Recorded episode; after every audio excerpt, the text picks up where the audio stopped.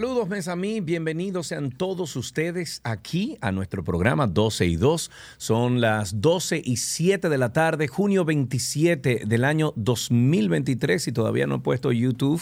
Déjame abrirlo el YouTube porque si no nuestros amigos de YouTube, de Facebook, de eh, LinkedIn, de Twitter se ponen bravos. Pero bueno, buenas tardes. Hola Karina, ¿cómo estás? ¿Todo Ya bien? estoy muy bien, todo tranquilo, vivo, suelto, en una pieza y en, En salud, gracias a sí. Dios. Eso es importante, siempre importante. ¿Cómo te fue ayer? Eh, te eché de menos a ti y al equipo. No pude estar. Muy bien, todo tranquilo, todo bien. Ayer fue un día complicado porque tuvimos que despedir a nuestro, a uno de nuestros hijos de cuatro patas. Ay, sí. nuestro querido Jacinto, el que- viejito. Ay, sí, mi gordito, lamentablemente, Él estaba como, todos los días. Él estaba como malito, ¿verdad? Tenía No, él estaba No. en salud, pero ya era un envejeciente, ya era un adulto mayor. Entonces él, eso. como todos los días, y en su hábito, bajaba todas las mañanas, se acostaba bajo el sol a tomar su vitamina D y ahí quedó. Fue Ay, a tomar su solcito y ahí quedó. Pero bueno, con la tranquilidad de haberle dado 11 años de felicidad a nuestro hijo de cuatro Claro. patas, Jacinto. Gracias a todas las personas que han escrito, eh, bueno, preocupados por la familia. Igual, claro que se lloran, claro que se va a extrañar, sobre todo un perro como Jacinto, que era tan presente. Claro. Pero bueno, lo importante es que No, tuvimos que una tenencia siempre en la habitación responsable. que estaba. ¿Eh? Se sentía siempre en la habitación que estaba. En o todos por lo los menos se lados, en olía. cualquier lugar. Sí, En por lo cualquier menos se olía lugar. en la habitación que estaba. Eso sí, eso sí. sí. bueno, yo, eh, yo creo y, y pido que me queden unos cuantos años con Falcorini, que todavía, pero eh, Falcorini está en esa, está respirando raro, tiene como un mes respirando sí, raro. Y yo le digo. Falcor, ten mucho cuidado con lo que tú estás haciendo, ¿eh? Le cambié la comida, está comiendo más ahora, le cambié una comida. Eh, aquí en Punta Cana hay una señora que hace una comida riquísima para perros, que es de carne de, de cerdo, carne de res, carne de pollo, etcétera. Y él está comiendo bastante bien, pero está respirando raro. Entonces, Ya es grandecito. Sí, ya es sí, grandecito. sí. Hay que darle de eso. Bueno, señores, vamos a iniciar con todo lo que tenemos para ustedes, a ponernos al día. Tenemos que hablar sobre los pasaportes, señores, que sigue siendo un tema. El presidente de la República admitió en el día de ayer que sí ocurrió un problema de planificación y es lógico en la Dirección General de Pasaportes en cuanto a la entrega de libretas al decir que hubo una falta de previsión. Claro, ellos evidentemente tuvieron un problema de gerencia donde dejaron que se acabaran las libretas y ahora, bueno, mi hijo tiene un viaje y viajará con otro pasaporte porque evidentemente tiempo no tenemos para tener su pasaporte dominicano. Pero durante una entrevista el presidente estuvo hablando sobre este tema y eh, explicó que la problemática ocurrió debido a que en el como en el 2020 y 2021 no existió una alta demanda de pasaportes, pues no estaba presupuestada la alta demanda que ocurrió en el año pasado y este año. Según Abinader, en el pasado mes de mayo se entregaron más de 110 mil libretas de pasaportes cuando lo normal ronda las 40 mil. Y finalmente dijo que la situación no se trata de una crisis, sino de una sobredemanda. Yo me parece, siento y creo que es una falta de previsión una falta de organización porque no se puede trabajar en función de estrictamente lo necesario. Usted tiene que prever y tener en cuenta que después de un encierro lo lógico es que todo el mundo saque o a renovar su pasaporte o a salir de alguna manera del país. Pero ojalá y se resuelva esta situación de pasaportes que todos los días está más complicada. Sí, no, y, y también él mencionó como que la gente estaba viajando más, que ahora con los viajes. Igual es nuevas- una falta de planificación. Eso te iba a decir, Punto. porque inmediatamente tú ves que dura una semana de la gente tratando de sacar su pasaporte, un pasaporte nuevo, lo que sea, tú tienes que de una vez decir, hey, hay un problema aquí, espérate. O sea, Claro. hay, hay una situación que tenemos que, que- que atender y tenemos que pedir más libreta ya. Pero además, qué pena que el presidente no se refirió al tema de,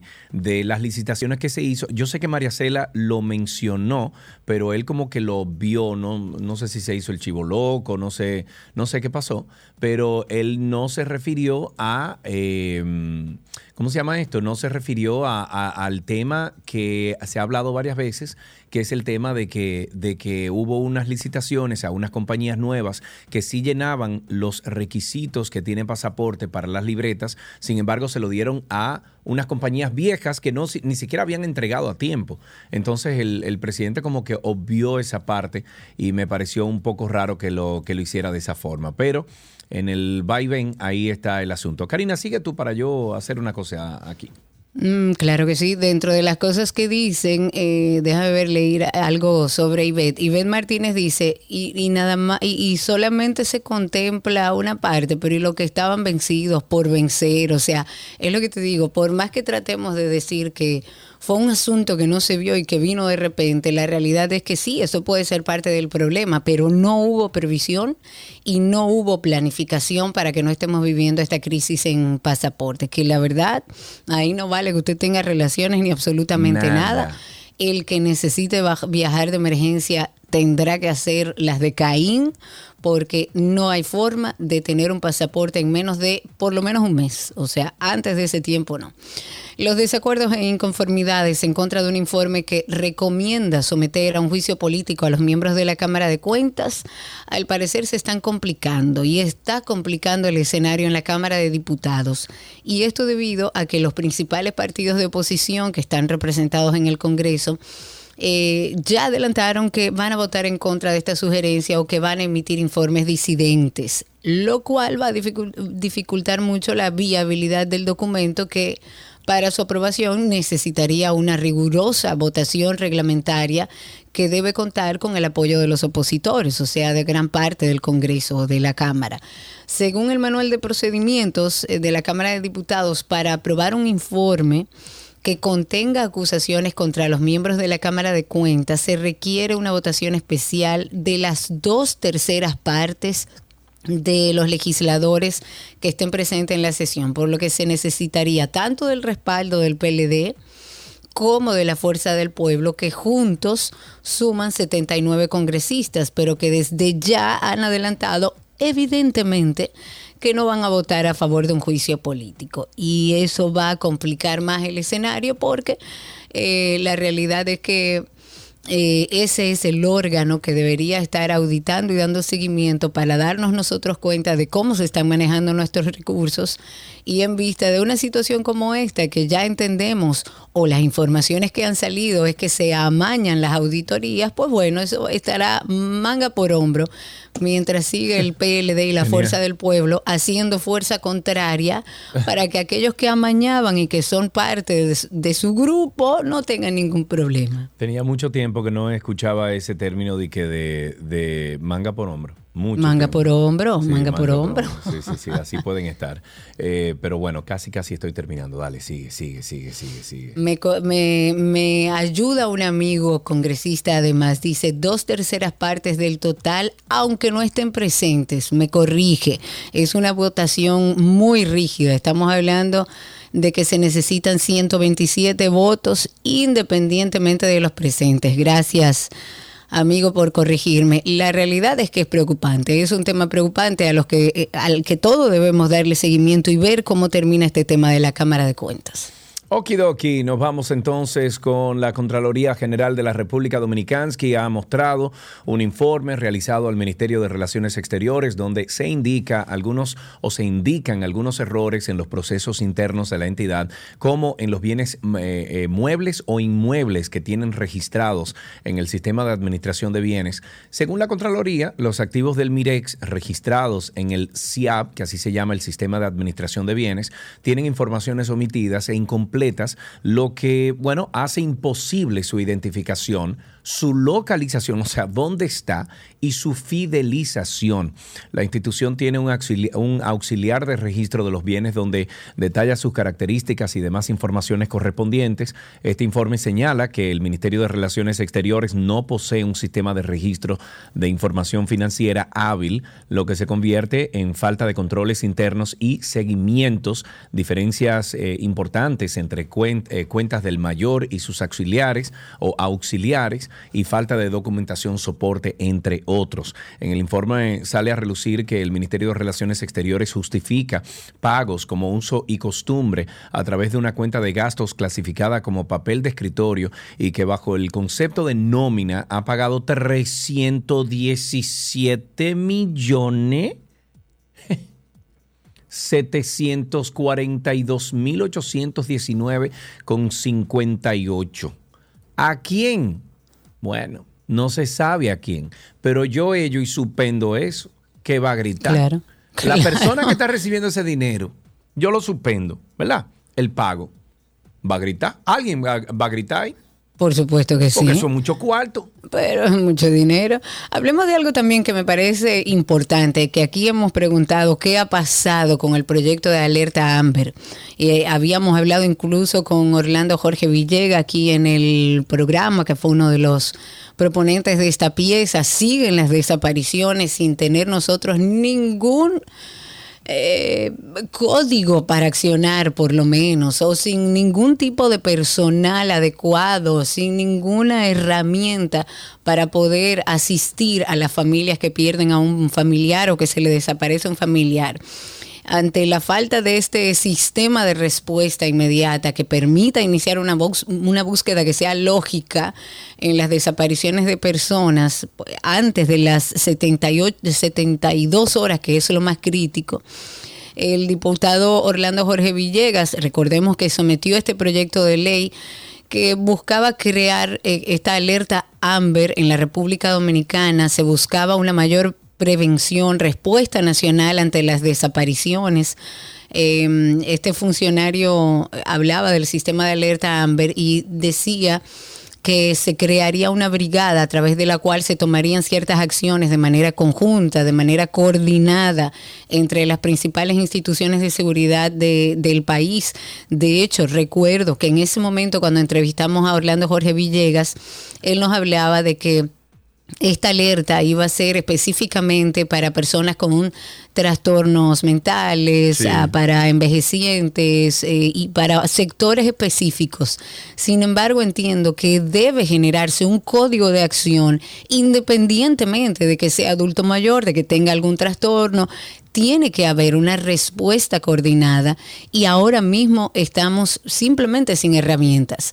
En total, lo que se había hablado en ese momento es que la brigada estaría integrada por un representante de 10 instituciones que iban a incluir, en ese momento nos habló Orlando de la Procuraduría General de la República, la Policía Nacional, la Dirección General de Migración, el Instituto Nacional de Telecomunicaciones, la Asociación de Empresas de Comunicación y Tecnología, iba a estar el 911, eh, ahí va a estar de todo, ciberseguridad e inteligencia, que es el C5I las Fuerzas Armadas, es básicamente tener una respuesta rápida, donde incluso estas empresas de telecomunicaciones tengan la apertura de, como en otros países, enviar una alerta a través de todos los teléfonos que están registrados para hacer, hacer saber cuando haya una persona desaparecida.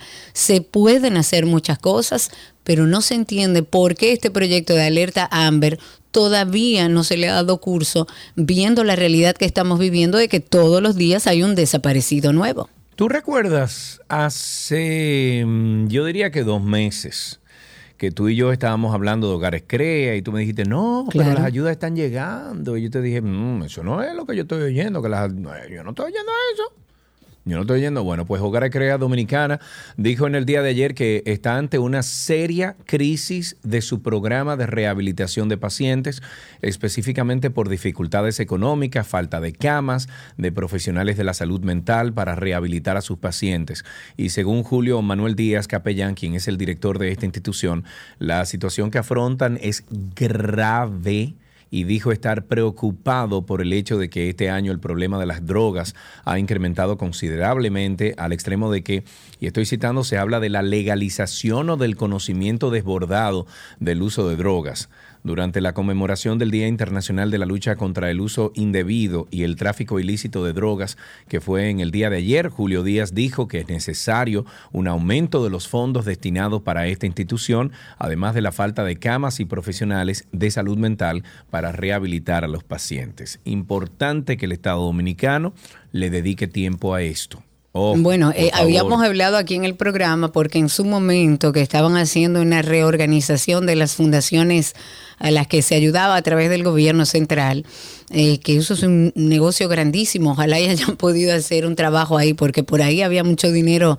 que realmente no, no aportaba a nuestra sociedad. Pero en el caso de Hogar Crea, eh, independientemente de que no sé si a lo interno ellos deben hacer eh, una serie de mecanismos, mecanismos administrativos para entregar al gobierno y justificar la ayuda, yo creo que si el Estado si el gobierno dominicano no tiene que ofrecerle a sus ciudadanos para, para, esta enfermedad, porque la adicción es una enfermedad, ¿cómo es posible que a las instituciones que están haciendo un trabajo hace años no solamente se le ayude que funciona, que, se ha visto que funciona? Eh, ¿cómo es posible que no solamente le quieran quitar parte de esa partida, eh, y valga redundar en este caso, no solamente quieran quitarle una parte del dinero que se le dé, sino que no estén interesados en integrarse a esa solución? En, mire, don Leopoldo, venga, siéntese ahí, o Julio, no, don Leopoldo, Julio, siéntese ahí, vamos a hablar, ¿qué usted necesita? ¿Cuántos psicólogos? ¿Cuánto cosa? Del sistema le vamos a poner tantos, porque es que el gobierno no le está dando ningún mecanismo de recuperación para los enfermos. Y hasta donde yo tengo entendido, y corrígeme si estoy en lo incorrecto, yo nunca he escuchado, digo, de lo que yo me acuerde, eh, y honestamente, nunca he escuchado de un escándalo de fondos mal usados de Hogares Crea. Que yo sepa tampoco. Que yo sepa no. Eh, y a lo mejor puede haber una situación porque el Estado tiene que pedirle, asumo yo, a las fundaciones que le, que le presenten sus gastos. No sé realmente a nivel administrativo cómo es. pero debe ser el mismo Estado que haga un esfuerzo para que eso cada vez funcione mejor. Y se supone que parte de lo que incautan también debe ser para esas instituciones que trabajan con la lucha contra las drogas. Y lo que están haciendo con Agar Crea hace rato es poniéndosela en China. O se la ponen en China, pero el gobierno se encarga de solucionar el problema de la enfermedad de la adicción de sus ciudadanos, o se apoya a fundaciones y a instituciones como esta que están haciendo un trabajo hace muchísimos años en nuestro país. Así es, así es. Eh, bueno, las principales organizaciones políticas se reservaron el 20% de las candidaturas, lo que es equivalente a 550 de un total de 2.749 al Congreso y los ayuntamientos. El plazo se vencía hoy a las 12 de la noche para formalizar la inscripción ante la Junta Electoral. Los principales partidos trabajaron todo el día de ayer y parte de este martes realizando ajustes y depurando los listados con las reservas de candidaturas se favorece a figuras internas de la organización, personas de la sociedad civil, las eh, cedidas en eh, cedidas perdón, en, alianzas y para extra partidos. Esto implica que en los lugares reservados esas casillas no tienen que ir a procesos internos, se liberan de trámites y solo deben llenarse en octubre con los nombres escogidos. Los partidos, por ejemplo, el PRM, el PLD, el reformista social cristiano, el revolucionario dominicano, Fuerza del Pueblo, aplicaron el tope de reservas de un 20% en cada nivel de elección. Esto significa que esas organizaciones ya tienen apartadas 6 de las 32 candidaturas a senadores, 38 de los 190 diputados, 32 de los 158 alcaldes, 233 de las 1.164 regidurías, 47 de los 235 directores de distritos municipales e igual cantidad para los subdirectores y 147 de los 735 vocales. Yo pienso que la política dominicana como que la han complicado mucho. ¿Cómo así? ¿Qué tan democrático es eso que se está haciendo ahí? De que tú puedas en un partido reservar Ah, no, fulano que tiene tanto tiempo aquí. No, mengano, que tú sabes que tenemos que meterlo ahí para la regiduría. Fulano que a la alcaldía. ¿Qué tan democrático es eso? bueno, eso, es, algo interno. eso me suena muy, muy capitalista, eso me suena muy comercial, eso me suena muy a negocio, no otra cosa. Pero la política es un negocio también. Bueno, pero no debería de serlo. Mira cómo ahora tenemos el, caso de Bukele que está reduciendo de ciento y pico de diputados a 32. Es que este paísito es muy comparón. Aquí hay dos cámaras y en países inmensamente más grandes solamente hay una. Vamos a actualizarnos con Coral. Ya hemos llegado. El arrecife de Coral. Vengan aquí, vean los corales. Es colorado, coral, coral. Guau, guau, guau, guau, guau. Esto no me gusta. ¡Oh, no! Todo el arrecife de coral está enfermando. Pongámonos al día con el caso Coral. La jueza del sexto juzgado de instrucción del distrito ha concluido en el día de ayer ya el juicio preliminar de estos supuestos casos de corrupción que están contemplados dentro de las operaciones Coral y Coral 5G. Su fallo se va a emitir ya el 10 de julio. Eh, la jueza del distrito escuchó las defensas de siete procesados, quienes eran ya los últimos en hacer uso de su derecho a la defensa material de la acusación. En esa audiencia, el titular de la PEPCA, Wilson Camacho, dijo que está confiado en que la justicia va a emitir un auto de apertura a juicio de fondo contra estos acusados del caso Coral, tanto de Coral como Coral 5G.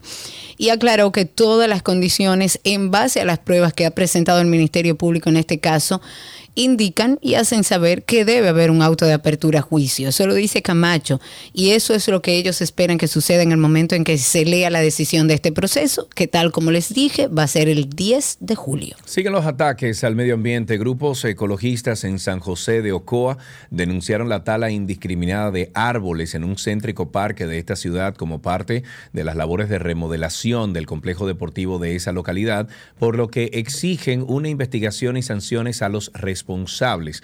Entre las especies taladas se encuentran caoba. Ay, hombre, esas matas de caoba que son hermosas. Y algunos árboles con 50 años de antigüedad. Tú sabes las raíces hermosas que tienen esos árboles con tantos años de los cuales solo quedaron algunos trozos de troncos abandonados en el área verde.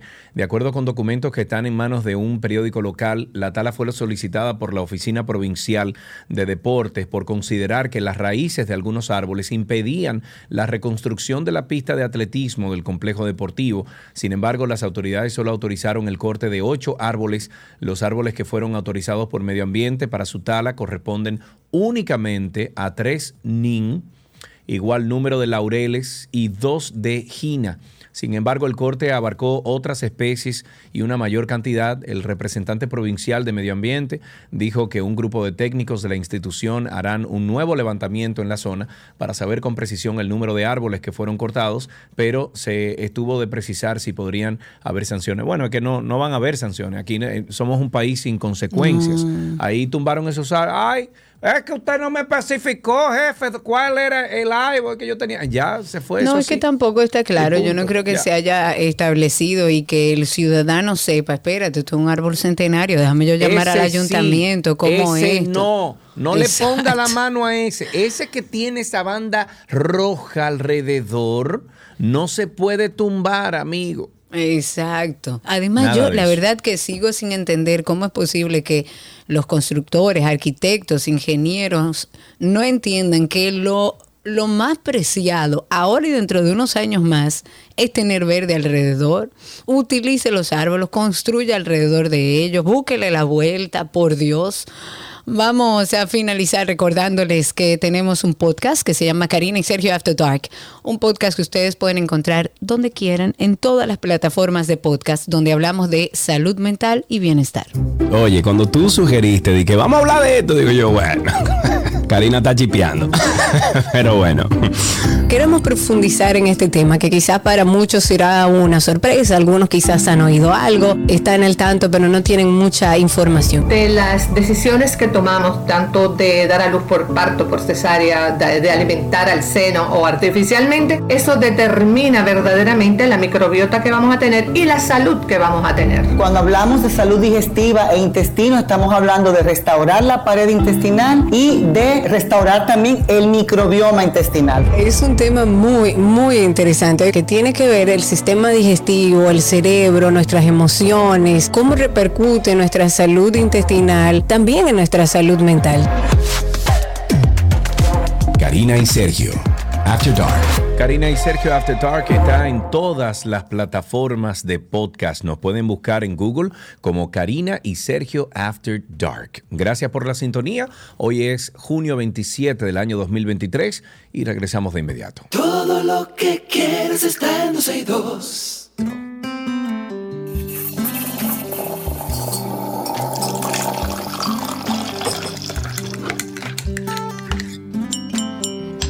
Ahí suena siempre la cucharita. Me bebí un cafecito más rico esta Ay, mañana, ay, ay, mira. Pero una cosa rica con, con un poquito de agua de almendra. eh, pero eso lo hicimos hace rato. Hace rato, Cris. Sí, hace rato, ok. Entonces, eh, me bebí esta mañana un cafecito rico con, bueno, en prensa francesa, obviamente, eh, y le eché, le eché un agua de almendra, rico, sin azúcar. No estoy eh, eh, tomando azúcar con el café. Riquísimo. Ustedes pueden comenzar a llamar al 829-236-9856. 829-236-9856 es el teléfono aquí en 12 y 2. Comuníquese con nosotros y hablemos del café un poquito. Y yo me, yo quisiera como, a propósito de que sé que nuestra amiga Rosadela del Virginia está escuchando, yo quisiera como beberme un cafecito. Yo no sé si tú conoces, Sergio, unas villitas que hay en la zona colonial. De- se llama Owners Villa. Nunca me han invitado. no Una sé. casita, bueno, vamos a decirle a Rosadela, pero ahí es que yo me quiero beber el cafecito, que le hemos estado hablando Pero una sobre esto. villita, pero- no entiendo, pero una villita en dónde? es, ¿Cómo ¿Tú sabes dónde está el Virginia? Sí, claro. En la ciudad colonial, todo el mundo sabe, eso es como una marca de referencia. Bueno, en ese Yes. pasillito del Villini, tú vas caminando hacia allá, hay otra parte que corresponde al mismo Villini, que son los Owners Villa, que están ahí, que aquello es... Sergio Sí, Carlos, yo no te puedo explicar el pedazo de, par- de paraíso que hay ahí en la zona colonial. Y ahí es que yo quiero mi café, viendo así toda la ciudad colonial. Un saludo para Rosadela que está en sintonía. Y ustedes cuéntenos a través de Twitter Spaces también cómo fue el cafecito de esta mañana, cómo ustedes se lo beben, si hay algún truquito que aprendió, compártalo con nosotros al 829-236-9856. 829-236-9856 y hablemos del café, de las cosas que hace el café. Ya yo llevo, voy por el tercero. Señores, el ¿De hoy? mundo. No, Ah, Cari, sí. tanto no. Tiene que darle suave. Hoy no, fue no. una mañana muy temprano y muy ajetreada. Necesité más café de lo común. Señores, el mundo arma al café, pero República Dominicana es el segundo país de Latinoamérica que más lo consume. ¿Tú sabías eso? No sabía eso. Pues nuestro país ocupa el segundo lugar en los países de Latinoamérica que ingieren más kilogramos de café per cápita anualmente. El primer lugar lo ocupa Brasil. Esto todo con los datos de una encuesta, de una investigación que se hizo. Brasil toma 4.8 eh, 4.8 kilogramos por persona por año, mientras que en Dominicana se consume 3.7 kilogramos, o sea, casi 9 libras, al igual que Costa Rica, que comparte el mismo rango. Sin embargo, Cuatro de las cinco naciones nórdicas figuran entre las mayores consumidoras de café. Ahí está Finlandia, Noruega, Dinamarca, Suecia. Las dos primeras se colocan en los dos puestos mayores con 9.6 y 7.2 kilogramos respectivamente. Pero a mí no me sorprende este número porque República Dominicana es un, es, es un país cafetero. Sí, muy. Eh, yo no sé si tú te has dado cuenta, mi querida Karina, pero tú sabes que tú y yo vamos a esto, ¿verdad que sí? ¿A qué? Birds flying high. Tú supiste, ¿verdad? Pero que hay que ir, yo no sé ahora, yo tengo viene? un lío con eso, pero yo tengo que ir a verlo, pero en No, no, primera pero fila. No, que él me no. Mm, agarre la mano y me cante a mí. Yo no sé si en primera fila, pero yo no tengo es que estar ahí por lo menos en la quiero. segunda. En la Ya- segunda Llama a. Gamal y dile que nos guarde le- cuatro, No, que la voy a Gamal, pagar. mira, cuando salga eso para uno comprar, usted avise. Que yo voy adelante, para adelante, allá. Gamal, guárdame cuatro que la voy a pagar con mi dinero. It's a new day. It's a new life. Ay, qué belleza, hombre, con un cafecito Santo Domingo así, mira, a cualquier hora. And I'm feeling, And I'm feeling good. Ay, ay, ay, ay, ay, ay. Yo me ay, voy a ay, morir. ay, es que yo me muero muertecita Ahora, ahora ahí cuando mismo. ese jevito cante, déjame ver dónde está, dónde está, dónde está, dónde está, dónde está. No, eh, No, esta es chula, pero esa no es. eh, cuando cante, bueno, no sé si va a cantar todas, pero bueno. Bueno, Imagina casi todas. esa, mira. No, no, imposible. Tú sabes las canciones que hay ahí. Oye, esa.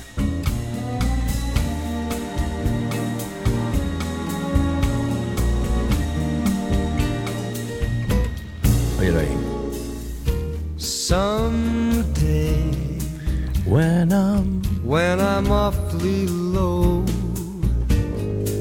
when the world is cold, I will feel a glow just thinking of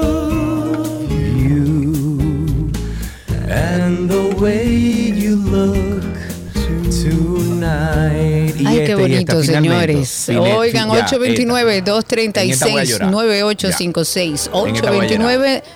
Cuando yo me muera, que me canten eso. Primero lo toquen ahí cuando me estén sembrando, porque yo quiero que me siembren en la tierra, ¿eh? Y me pongan un árbol arriba. Ahí, eso, que suene eso, en vivo. ¡Suéltalo! Ay, ay, ay, ay, ay, ay, ay. ay. That's life. That's what all the people say. You're riding high. Ay, ay, ay. ¿Tú te imaginas alto? ¿Tú sabes qué? Yo no viví cuando Frank, eh, ¿cómo se llama? Evidentemente, Eh, Frank Sinatra inauguró hizo el opening en el Chabón. 1981, 82, una cosa así. Eh, ahora, creo, creo que se va a repetir esa misma, esa misma esencia de Frank Sinatra con Michael Bublé. Yo creo que noche. sí, claro que sí. sí, sí, sí, Hay que tengo que hablar con Gaby. Gaby, guárdame una cama para dos personas, por Además- favor. Bueno, cuatro, porque voy con mis hijos. Además. sí, Oh, porque no, Gaby me ha invitado muchas veces. Wow. Bueno, nos vamos sin hablar con nadie. 829, porque Sergio estuvo en música hoy. 829-236-9856. Si alguien quiere hablar del cafecito, si alguien va a ver a Bublé, si alguien acostumbra a escuchar a Bublé con un cafecito en la mano, al 829-236-9856. Dice José Antonio que cuando yo me muera hacer un repertorio que hay que hacer porque todos los días, todos los meses Tú dices que te- ajá, no, no, no, no, no, no, no, pero esa, esa, esa, That's Life, yo quiero que me la pongan ahí. O sea, cuando me ten, tú sabes que yo quiero que me pongan un cocuyo, un, un cocún, ¿verdad? Eh, que ese procedimiento lo están haciendo en Japón ahora. No, a mí no me dentro- pongan en nada. A mí, créeme, sí. me No, no, al mar no, y bailen y oigan música y sean felices. Ya no, ya Celebren quiero- mi vida. No, yo quiero que me pongan en un, en un cocún, ¿verdad? Y me, me pongan ahí, me tiren la tierra, la cosa. Me pongan en la tierra y arriba entonces me pongan una caoba, un framboyán. Un arbolito Un árbol de bonito. eso grande. Un yo- flamboyán amarillo, por y favor. entonces a los cinco años de ese árbol ya haber, eh, vamos a decir que gestado y, y está, va, va a comenzar a salir la cara mía en el, en el tronco porque va a tener mi ADN. Entonces va a comenzar a, saca- a salir la cara mía en el tronco y luego a los 20 años voy a comenzar a hablar. Ok, tenemos una llamada. Vamos a ver quién está en la línea, ¿verdad? Aunque tenemos a alguien ahí, ¿no? No, no ha llamado nadie. Ah, está hablando, está hablando. 829-236-9856. 829-236-9856 es nuestro teléfono aquí en 12 y 2. Eh, si usted conoce a Gamal H, dígale. Que me guarde que- cuatro entradas adelante, primera fila, donde no haya nada delante de mí. que, si nos con- Absolutamente y que si nada. nos consigue una llamada con Michael Con un Bublé. cafecito me muero. No, no, una llamada con Michael Bublé aquí en el programa, que bueno, imagínate, para siempre agradecido. Claro Eso es lo que hay que que hacer. sí. Además, Michael Bublé, tú sabes que habla español.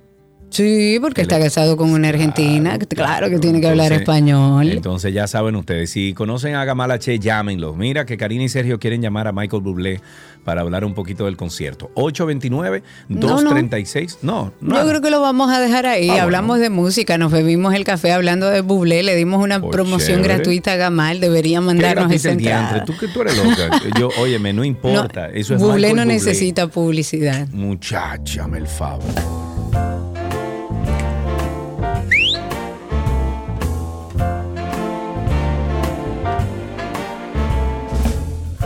Call me irresponsible. Call me. Chulísimo, chulísimo, chulísimo. Bueno, pues hasta aquí entonces nuestro cafecito de las 12.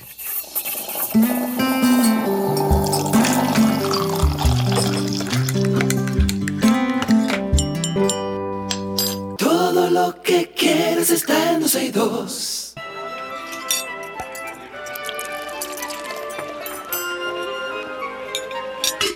Ula la me Ula oui.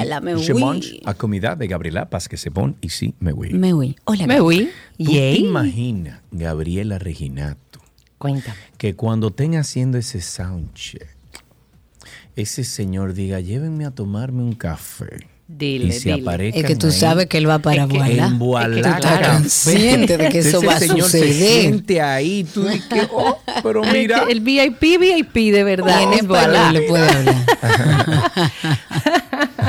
Muy bien, me gusta eso. Contando los días, tú me imagino que vienen. Pero Digo, vamos, el país Ah. va para allá. Olvídate que el país va para allá. Voy para allá, por supuesto que sí. Pero Gaby, gracias por estar con nosotros. Claro que sí. guárdame una cama, Gaby, en tu casa. Y mientras tanto, así rápido, Hay una lista tiré, de espera. ¿viste? Hay un- no, es que hay una lista de espera. Yo no tengo que ver. A mí ya me ver escribieron de, de, de allá. Me dijeron, mira, yo en el sofá duermo. Y digo, No, ok. no, no, colchón inflable para mí. Yo duermo con yuca, con chuleta, con quien tú quieras. Yo duermo. Ay, qué buena está esa. Eso va a estar muy bueno. Bueno, continuamos esta semana con dips, guacamole y todo para untar que va a traer Gaby en esta semana. Hoy que preparamos, Gaby. Diste la clave, ni que me hubieras leído la mente. Hoy vamos a hacer un guacamole, Cari. Un guacamole eh, ah, puede ser, uff, pero que, duh, simple, ah, ¿verdad? Pero todos tenemos formas diferentes de hacerlo. Por ejemplo, ¿tú cómo lo haces? Yo le pongo aguacate, que lo pongo en la procesadora, le pongo limón, pimienta y sal. That's it. Oh, eh, procesadora. Sí, yo uso la procesadora. Ok. Así dándole wing, wing. Ok. ¿Y tú, Sergio? Por casualidad. No él se paró de su No, asiento. ok. Bien, pues eh, lleva así limón, lleva un poco de sal. Muchas personas me han dicho que le ponen aceite de oliva, no lleva aceite de oliva. Ok, y lleva cebolla, lleva tomate y lleva cilantro. Ok, No se va a hacer en un procesador, así que te voy a explicar cómo lo vamos a hacer. bien. Para eso necesitamos un aguacate maduro, dependiendo del tamaño, obviamente puedes necesitar uno o dos. Ok. Y también la época, porque ahora aparecen unos aguacates que son enormes. Uy, sí. bueno, para ese aguacate enorme, tomando en referencia nuestra, lo actual, ¿verdad? Que lo vamos a encontrar en muchas partes, vamos a necesitar uno, eh, de uno a dos tomates tipo Barceló, que son los eh, bugalú, como lo- los conocemos, un limón, una cebolla blanca, quizás tú no, Cari, pero lleva, y un buen manojo de, de cilantro, lo que se le conoce también como cilantrito, y sal. Vamos a pelar, quitar la semilla del aguacate, pelamos, colocamos en un, em, en un molde, preferiblemente que no sea de metal, y yo te voy a decir cómo yo lo aplasto. Yo lo aplasto con un batidor de mano, de esos con los que tú bates Ah, sí. cosas. Yo lo aplasto así, pero dejo eh, trozos grandes del, eh, del, del aguacate. Ok. Entonces vamos a picar la cebolla en cubitos pequeños, vamos a picar el tomate, preferiblemente quitar la cáscara y quitar las semillas.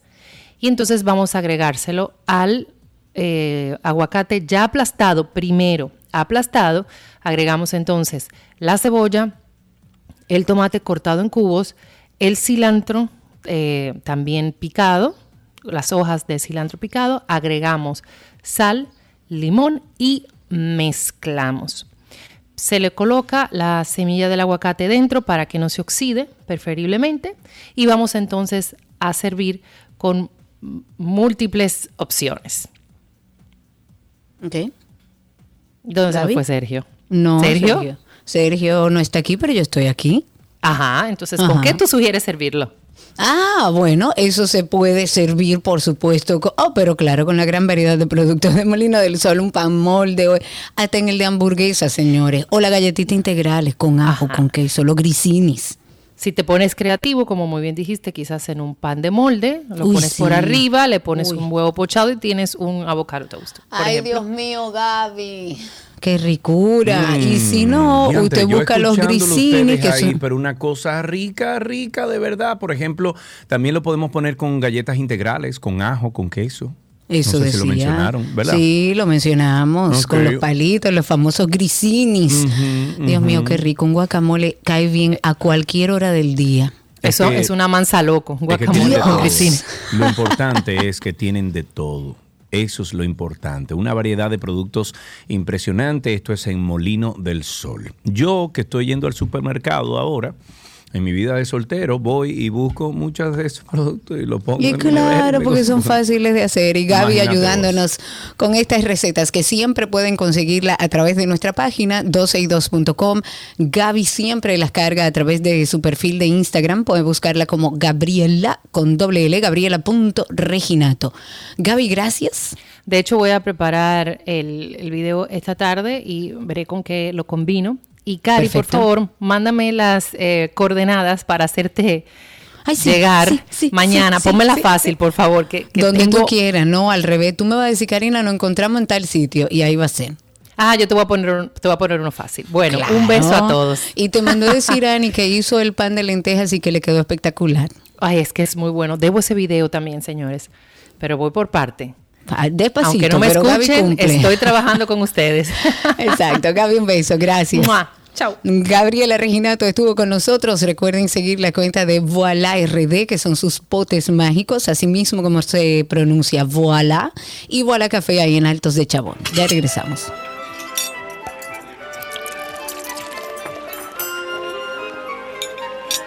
Todo lo que quieres está en 12 y 2.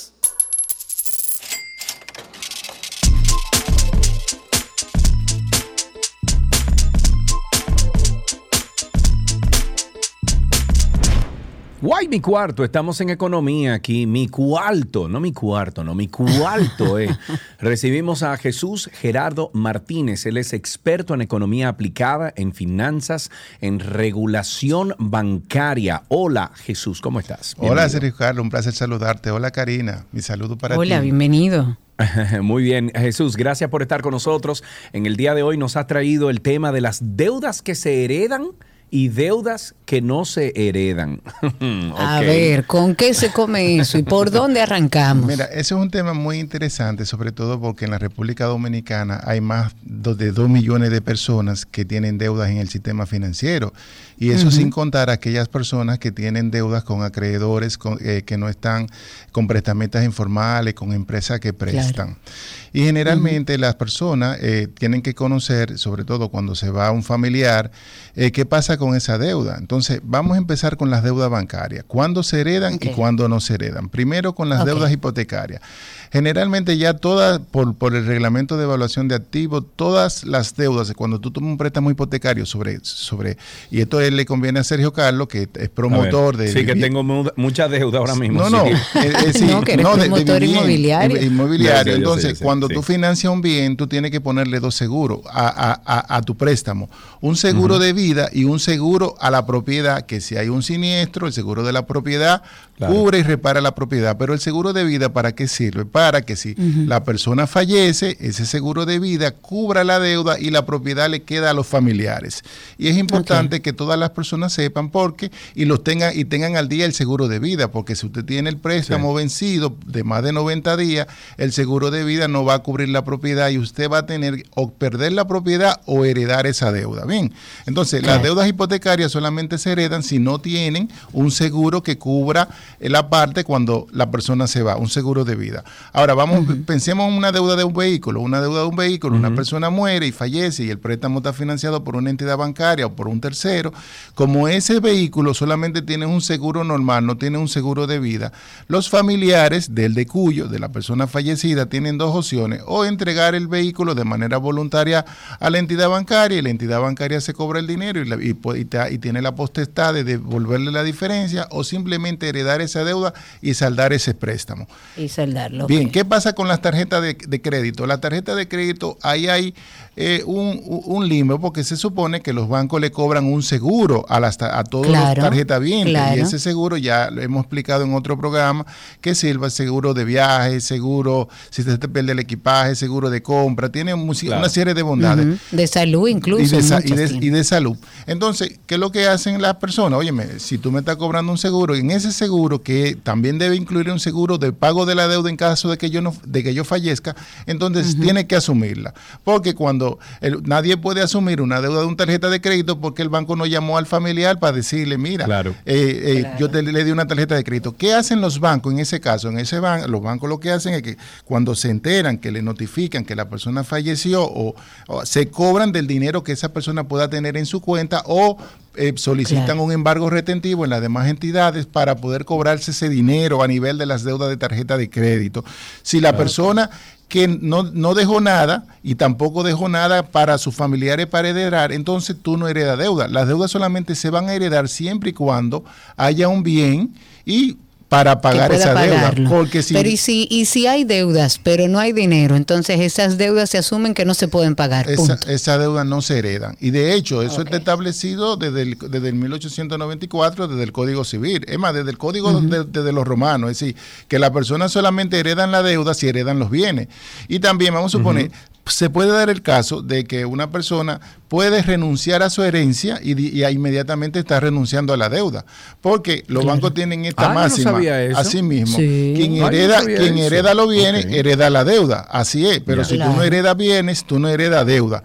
Ahora, ¿qué pasa con terceros? espérate, espérate Jesús, entonces si una persona, por ejemplo, eh, que fallece, solamente deja deuda, ¿yo puedo renunciar a esa herencia? Claro, y, tú no tienes que pagar ni un centavo de esa ah, deuda. y eso está establecido no en el Código Civil. Cual es lógico. Es decir, es decir, solamente tú heredas si el familiar deja tu patrimonio personal, Sergio Carlos, no se ve afectado por las deudas que puedan dejar tus familiares, ya sea tu papá o tu mamá para que tú sepas. Okay. solamente se puede ver eh, tu, patrimonio personal, solamente es lo que tú vayas a heredar de ellos que hay que netearlo, porque alguien tiene que asumir, si tú heredas los bienes, tiene que heredar también los compromisos que dejaron tus padres. Claro, o, ese familiar. ¿Y qué pasa, por ejemplo, en el caso de que un familiar o un tercero aparezca como deudor o como garante solidario? En ese caso sí ya debe hacerse responsable. En, ese caso tiene que hacerse responsable totalmente como si fue... Y no Pero no porque la haya heredado, sino porque él aparece como deudor y garante. Es el deudor y el garante. Y eso es lo que es el deudor y garante. El deudor y garante es si la persona fallece, si la persona no paga, usted tiene que asumir esa deuda. Ahora bien, si ese garante, si esa deuda, vamos a suponer, hubiera tenido un seguro de vida, que la persona, que es una recomendación que yo le hago a todos los oyentes de ustedes, que tengan siempre un seguro de vida particular para que se lo pongan en las diferentes deudas que, se le, que le exijan, que es mucho más barato y usted le endorsa su póliza. seguros que individuales, Que pagar un seguro al banco por una deuda, porque usted la puede, esa misma, esa, esa misma póliza, usted la endorsa hasta el monto que usted tiene en, en diferentes préstamos. Entonces, ¿qué pasa? Yo le digo a la persona, tengan su póliza de seguro, porque si usted garante y la persona muere, eh, la póliza de seguro cubre esa deuda. Pero si no hay póliza de seguro, usted tiene que pagarle esa deuda, ya sea al banco o ya sea eh, a un acreedor porque usted se garante, usted dijo que usted era el garante de esa deuda. tiene que claro, usted garantizaba que eso se iba a pagar. Nos pregunta Ani Martínez, si tienen preguntas pueden hacerlo al 829-236-9856 o a través de Twitter Spaces. Ani nos pregunta, eh, ¿todo este procedimiento hay que hacerlo con algún abogado? O sea, el hecho de que ya yo quiera renunciar a una deuda del fallecido, ¿Se necesita de un abogado para este proceso? Claro, tú tienes que hacer un, acto auténtico donde tú renuncias a la, a, a la, herencia que tú vas a recibir de ese familiar y también a la deuda que pueda tener ese familiar, porque tú solamente renuncias a esa deuda es porque a esa herencia porque no hay para pagar. Entonces, si no hay para pagar, entonces tú renuncias y no para no ver a tu patrimonio afectado. Y eso es simplemente un acto auténtico para que tú lo depositas al que te está cobrando la deuda, ¿tú entiendes? Si el banco te dice, mira, yo renuncié a esa deuda, yo no tengo nada, ni voy a recibir nada, ni me voy a beneficiar, por lo tanto yo no tengo que pagar de esa deuda nada. Claro. Ok, si ustedes tienen preguntas, eh, tenemos a Jesús Geraldo. Es experto en economía aplicada, finanzas, regulación bancaria. Ustedes pueden llamar al 829-236-9856. 829-236-9856. ¿Tenías una pregunta, Cari, que ibas a hacer? No, eh, algunas recomendaciones finales que podamos darle a nuestros oyentes en este tema en particular, Jesús. Mira, mis recomendaciones finales son primero a las personas que siempre tengan un seguro de vida para que endorsen las deudas que puedan tomar y eso va a garantizar que sus familiares no tengan que asumir ningún tipo de deuda. Ese seguro de vida puede cubrir las deudas hipotecarias, puede cubrir deuda de vehículo, puede cubrir cualquier tipo de deuda que tú puedas tener siempre. Esa es mi primera recomendación. La recomendación es para aquellos que sirvan de garante a, a deuda, solicitarle a la persona que le van a servir de garante, mira, vamos a abrir un seguro de vida, que eso es barato, un seguro, por ejemplo, un seguro de 8 millones de pesos vale 16 mil pesos anual. Es decir, entonces con 16 mil pesos, pero si tú lo compras a la entidad, te puede salir un poco más caro que comprárselo directamente al proveedor de seguro. Ese es mi segundo consejo. Mi tercer consejo que, que le doy a la gente cuando muere un familiar, acercarse a la entidad bancaria donde mantenga relaciones para notificarlo, para que esa deuda no siga aumentando. Si no, se, si no sabe dónde el familiar tenía deuda, acercarse a la superintendencia de banco al departamento de prousuario con el acta de defusión y una copia de la cédula para que le den un reporte crediticio completo y la persona pueda identificar y notificarle a la entidad bancaria o al acreedor de que esa persona falleció. Y eso es importante porque a veces la persona fallece y, y, los familiares no notifican y esa deuda sigue creciendo.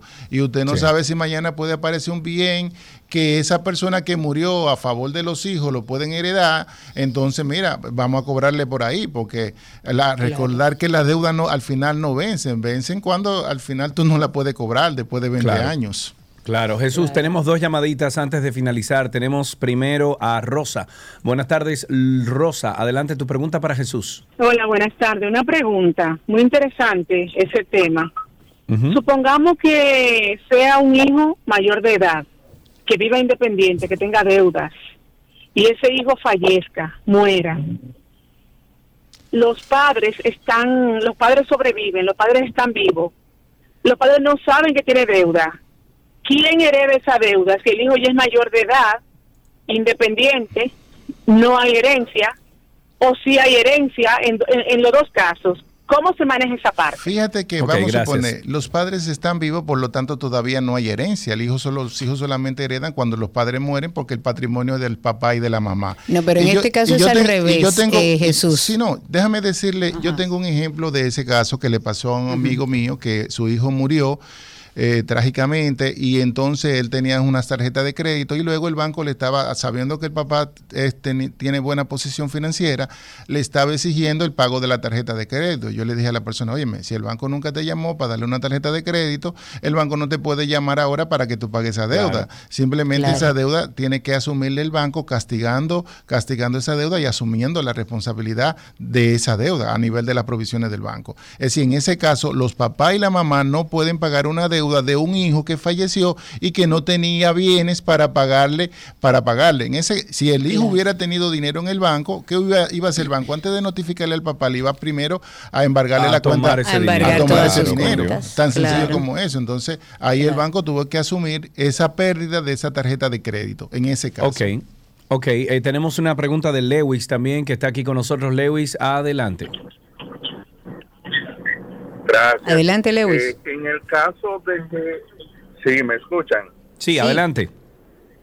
En el, en el caso de que el heredero sea un menor, en el, caso de que el ajá, sea un menor, ¿qué? ¿Qué pasa? Lo de las deudas, tú dices, preguntas.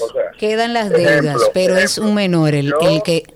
ok, vamos a ver ahí. Eh, es, un menor, quedan las deudas eh, y también el guito de dinero. ¿Qué pasa con eso? Oh, muy bien. Eh, como ese menor, fíjate que va a tener un tutor. Debe haber un consejo de familia que va a declarar un tutor. Debe haber una determinación de herederos, donde esos herederos son todos menores, pero debe haber un consejo de familia que se compone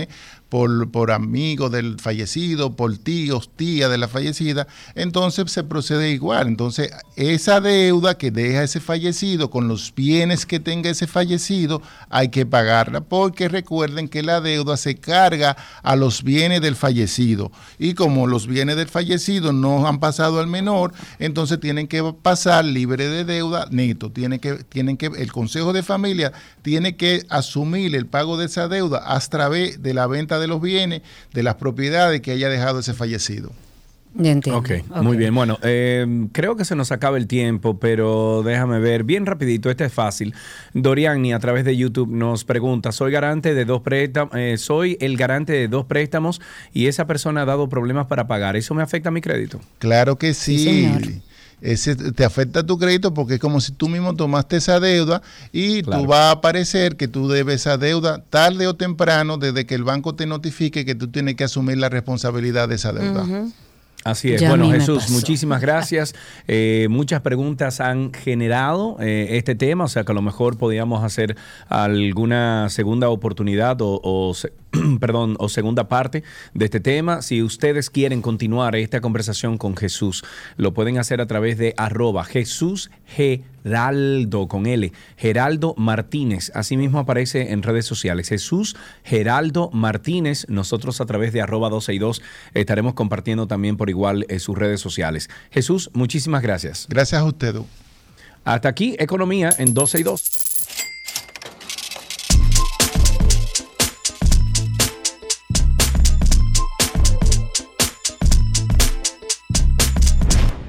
Todo lo que quieres está en 12 y 2.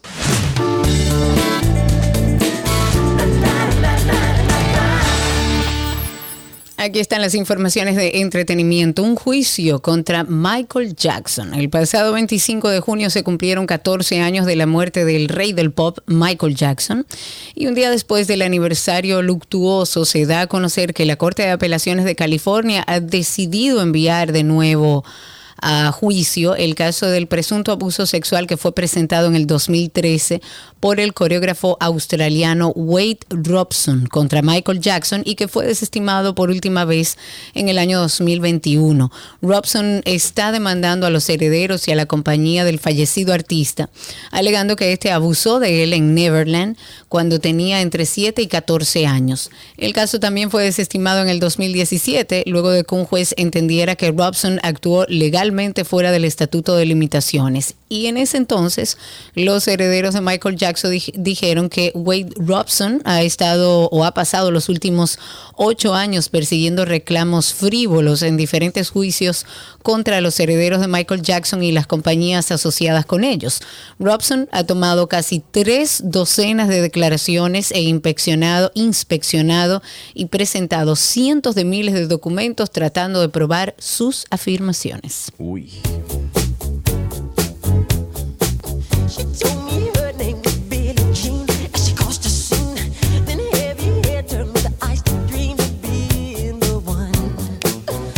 Otra noticia, Ryan Reynolds sigue invirtiendo en diversos negocios y áreas del mundo del entretenimiento y recientemente ha concentrado una gran parte de recursos en la Fórmula 1 a pesar de mantener una exitosa carrera como actor de Hollywood. El protagonista de Deadpool unió su capital al de un grupo de inversionistas para adquirir el 24% de acciones en el equipo de carreras de Fórmula 1 de Alpine quien cuenta entre sus filas con los pilotos Pierre Gasly y Esteban Ocon. Según la información, la inversión es de 218 millones de dólares. Se dividió en varias personas, entre ellas Reynolds y un socio con quien también es copropietario del Club de Fútbol de Gales. La idea con esta nueva alianza es que Alpine crezca con la experiencia colectiva y se beneficie en áreas como la relación, medios de comunicación, patrocinios, licencias, tecnología y promoción.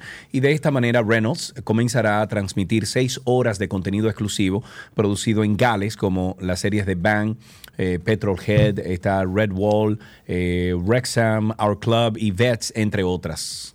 En otra información de entretenimiento tenemos que después de cinco años como directora ejecutiva de Savage X Fenty, Rihanna anunció que va a dejar el cargo de su marca de lencería. La intérprete de Umbrella dijo que ha sido hermoso ver que la visión de esta empresa logró impactar la industria en una magnitud increíble durante los últimos cinco años. Según Rihanna, esto es solo el comienzo de lo que será una expansión. Pero en su lugar estará Hilary Super, ex directora ejecutiva de Anthropology Group, que es una empresa minorista estadounidense, y este cambio va a comenzar este 27 de junio. Sin embargo, Rihanna va a seguir ocupando un papel de liderazgo ahora en un nuevo puesto como presidenta ejecutiva. Aunque la cantante transformó su rol en su marca de lencería, sigue siendo la CEO de Fenty Beauty, su marca de maquillaje y productos del cuidado de la piel. Y lo que se dice es que esta chica de Barbados busca delegar un poco para volver a la música y anda en busca de lanzar su próximo disco en este 2023 después de siete años de ausencia.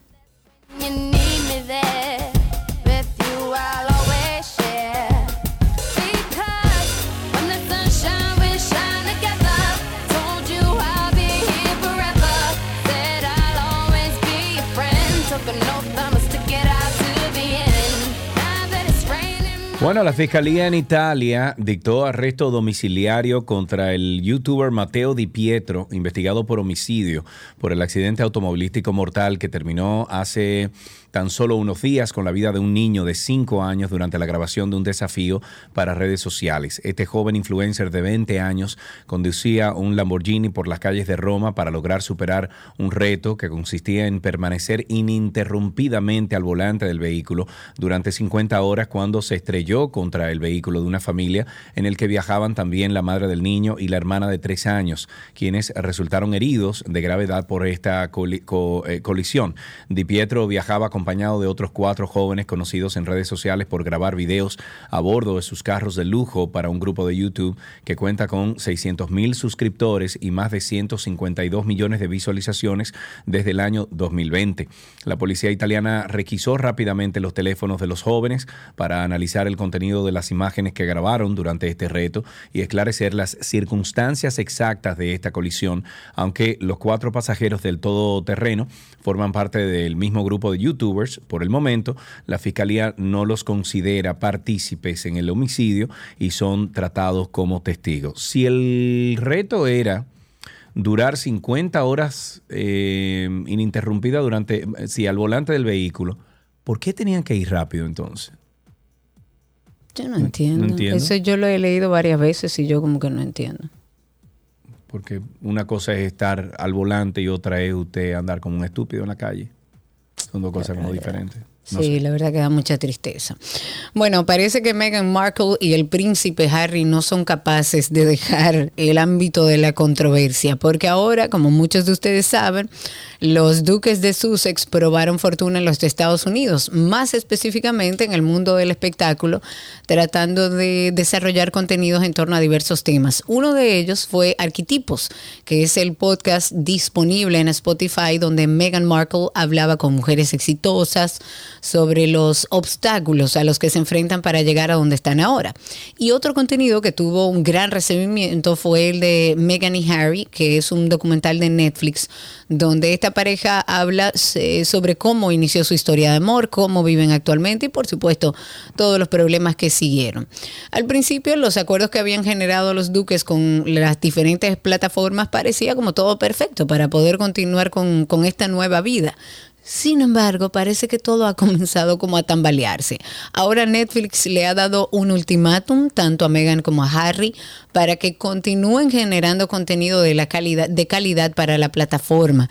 Existe un acuerdo millonario que habría alcanzado, según lo que ha salido en la prensa, los 103 millones de dólares, de los cuales los duques solo habrían cobrado la mitad.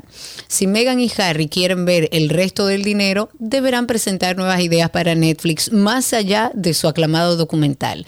Este ultimátum de Netflix se dio en un contexto donde Meghan y Harry ya han sido vetados en, este momento de Spotify. Así es, le están sacando los pies porque parece que no dieron pie con bola. No, que no dieron pie con bola. O sea, sí, son potables, pero por todo lo que ha pasado alrededor de la familia. Pero ¿qué otro contenido van a crear? Esa es la pregunta. Ahora, quien está creando mucho contenido es Karina y Sergio After Dark.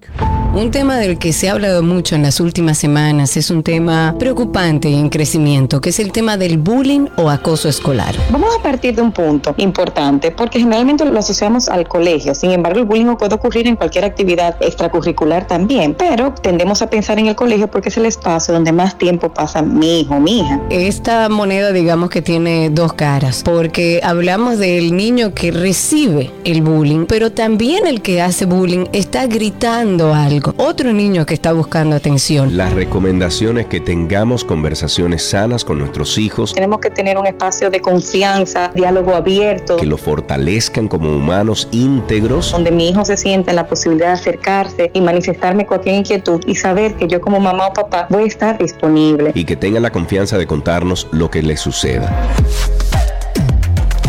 Karina y Sergio, After Dark. Karina y Sergio After Dark está en todas las plataformas de podcast. Nos buscan en Google como Karina y Sergio After Dark. Hasta aquí entretenimiento en 12 y 2.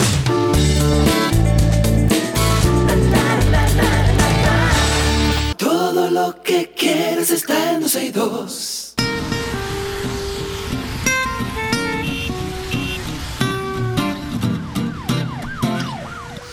Estamos ya en Tránsito y Circo. Recuerden el teléfono en cabina 829-236-9856. 829-236-9856. Y a través de Twitter Spaces estamos en vivo. Por ahí ustedes se conectan con nosotros. Nos buscan como 12 y 2 en Twitter, cliquean los circulitos que están ahí encima y así ya puedes escuchar el programa de radio en tu celular y participar con nosotros. 829-236-9856. Okidoki, vamos a empezar con algunas informaciones. La auditoría de la Contraloría sigue evidenciando inconsistencias de los 54 artistas contratados por el Gabinete de Políticas Sociales por valor de 54 millones 400 mil. Para amenizar las fiestas de Navidad en el año 2020, solo 22 cumplieron con lo establecido en los contratos en un 100%, equivalente a un 47% del total. Eso reveló la auditoría publicada por la Contraloría General de la República. El documento mostró que 15, 15 han ejecutado el 80%, el 80 de, de, de lo acordado de sus contratos, equivalente a un 28%, mientras que 17 agrupaciones a la fecha no han cumplido las obligaciones contraídas con la institución del Estado, equivalente a un 25%. Los artistas pactaron por un monto total de 116 millones de pesos aproximadamente, del que se ejecutaron 55 millones sin cumplir con el proceso de compras y contrataciones que establece el artículo 3 de la ley 34006 y sus reglamentos. ¿Y qué va a pasar? No va a pasar nada. Nada. Bueno, vamos a ver qué pasa. Ahí tenemos a Yankee a través de Twitter Spaces. y tenemos. vamos a empezar. vamos a empezar primero con nuestra llamada. Tenemos a José que está ahí en línea, luego vamos con Yankee en Twitter no, no, Spaces. No, no, no, no, un momentito, un momentito. Está Alexis primero. Buenas tardes, Alexis. Buenas tardes. Adelante, mi querido. Le habla Alexis Manuel Guerrero de aquí de Laguna Prieta. Muy bien, Alexis, gracias. ¿Qué se, qué se mueve en, Luna, en Laguna Prieta hoy? Ay, mi hijo, ay, mi hijo. Lo único que se mueve aquí es que la gobernadora provincial, Araceli Villanueva, la alcaldesa municipal eh, Santa Valdés, el diputado Luis Gómez, andan, son toditos del, del PRM. Uh -huh. Ahora vienen a Laguna Prieta. Laguna Prieta carece de sus calles rabalizadas. O sea, sus calles no, porque son son caminos. O sea, no, no, no tenemos sí. asfalto, no tenemos Camino, acera, camino no vecinal. La, no, si, peor que camino vecinal. Imagínense, ahora mismo, cuando usted pase para la capital, que usted pasa por Punta Cana, nosotros estamos más para acá de la Cueva de la Más Maravilla. Ok, ok. Entonces, nosotros lo vamos a invitar para que usted venga y vea lo que nosotros le estamos contando. Muy ahora bien. vienen ellos a ofrecernos, oye bien, a ofrecernos de todo, pero en cuatro en campaña, años que lleva ahora en campaña sí, ¿verdad? Ahora, ahora vienen a ofrecernos todo, inclusive a hacer un pozo de que para reforzar el acueducto, pero pues, si va a reforzar el acueducto, ¿dónde está la ramificación y la comitiva que se han puesto y hay que hacer antes de, de, de, de del acueducto de reforzarlo? No se ha hecho mm. nada, aquí no se está haciendo nada, nada más vienen a ofrecernos y nada. Oh, Dios mío, gracias por tu llamada.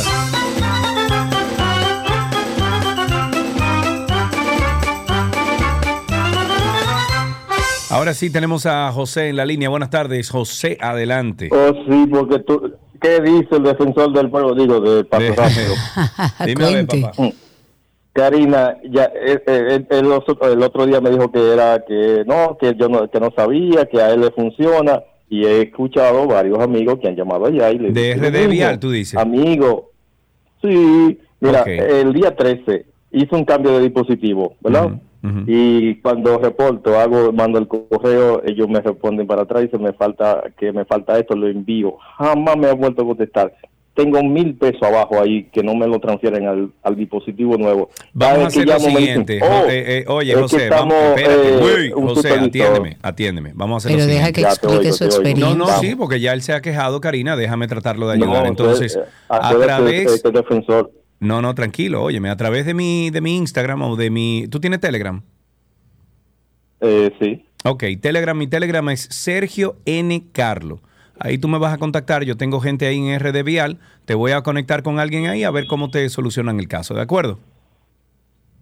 Sí, gracias, pero y cuando no, esto debería de, yo sé que esto debería de funcionar para todos, pero si tú tienes un problema particular que yo te pueda ayudar, bueno, pues vamos a hacerlo.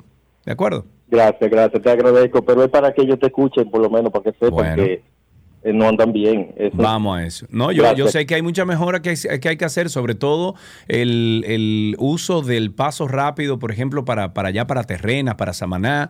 Eh, hay algunos deficientes, incluso ahora estoy viendo que están cambiando el sentido o, el carril para paso rápido, lo están poniendo a la izquierda en vez de la derecha. Eh, ya eh, llegando aquí a la carretera del Coral, ya me he confundido varias veces porque siempre estaba a la derecha y los de la autopista Duarte estaban a la izquierda. Un- Una locura, ¿no? O sea, tienen, tienen que homologar todo para que todo sea igual en cada uno de los pasos rápidos, de por Dios. O sea, que estoy de acuerdo contigo, José. 829-236-9856. Vámonos con Yankee, que lo tenemos hace un ratito a través de Spaces. Cuéntanos, amigo. hermosa y preciosa, Karina, lo más bello. Epa, gracias. Cuéntanos. Hermanito. Tranquilo. Eh, una pregunta, o no, voy a hacerle un llamado a Carné o lo que tengan que ver con los verifón. El Licor Store Expreso que está ubicado en la calle San Vicente de Paul, esquina Trina Moya de Vázquez. Esa gente cobran 5% por cada transacción que usted vaya a hacer. Yo le dije Pro ayer, consumidor, papá. Tiene que llamar a Pro eso consumidor. es ilegal, le dije yo, eso es ilegal. ¿Sabe qué me contestó él? Bueno, yo tengo que cobrarte eso a ti porque a mí el banco me lo cobra también, entonces yo tengo que sacárselo a alguien. Ah, mira qué interesante. mira qué bien, Mira, mira qué, qué bien. interesante, sin regulación y sin nada. 829-236-9856 es el teléfono en cabina. Cuéntenos cómo está la calle, el tránsito y el circo. Vamos a ver, ahí tenemos a alguien. Cuéntenos cómo está todo allá afuera. A través de Twitter Spaces también estamos en vivo. Ahí tenemos una llamada. En la línea está con nosotros José. ¿José? Sí, José está en la línea. Cuéntanos. Buena, buena. Adelante, José, estás al aire. Sergio, muchas construcciones, muchas cosas de gobierno, pero el pueblo muriéndose de hambre. ¿Quién va a usar esa calle? ¿Quién va a usar eso después que el pueblo muere del hambre, el gobierno? Uy.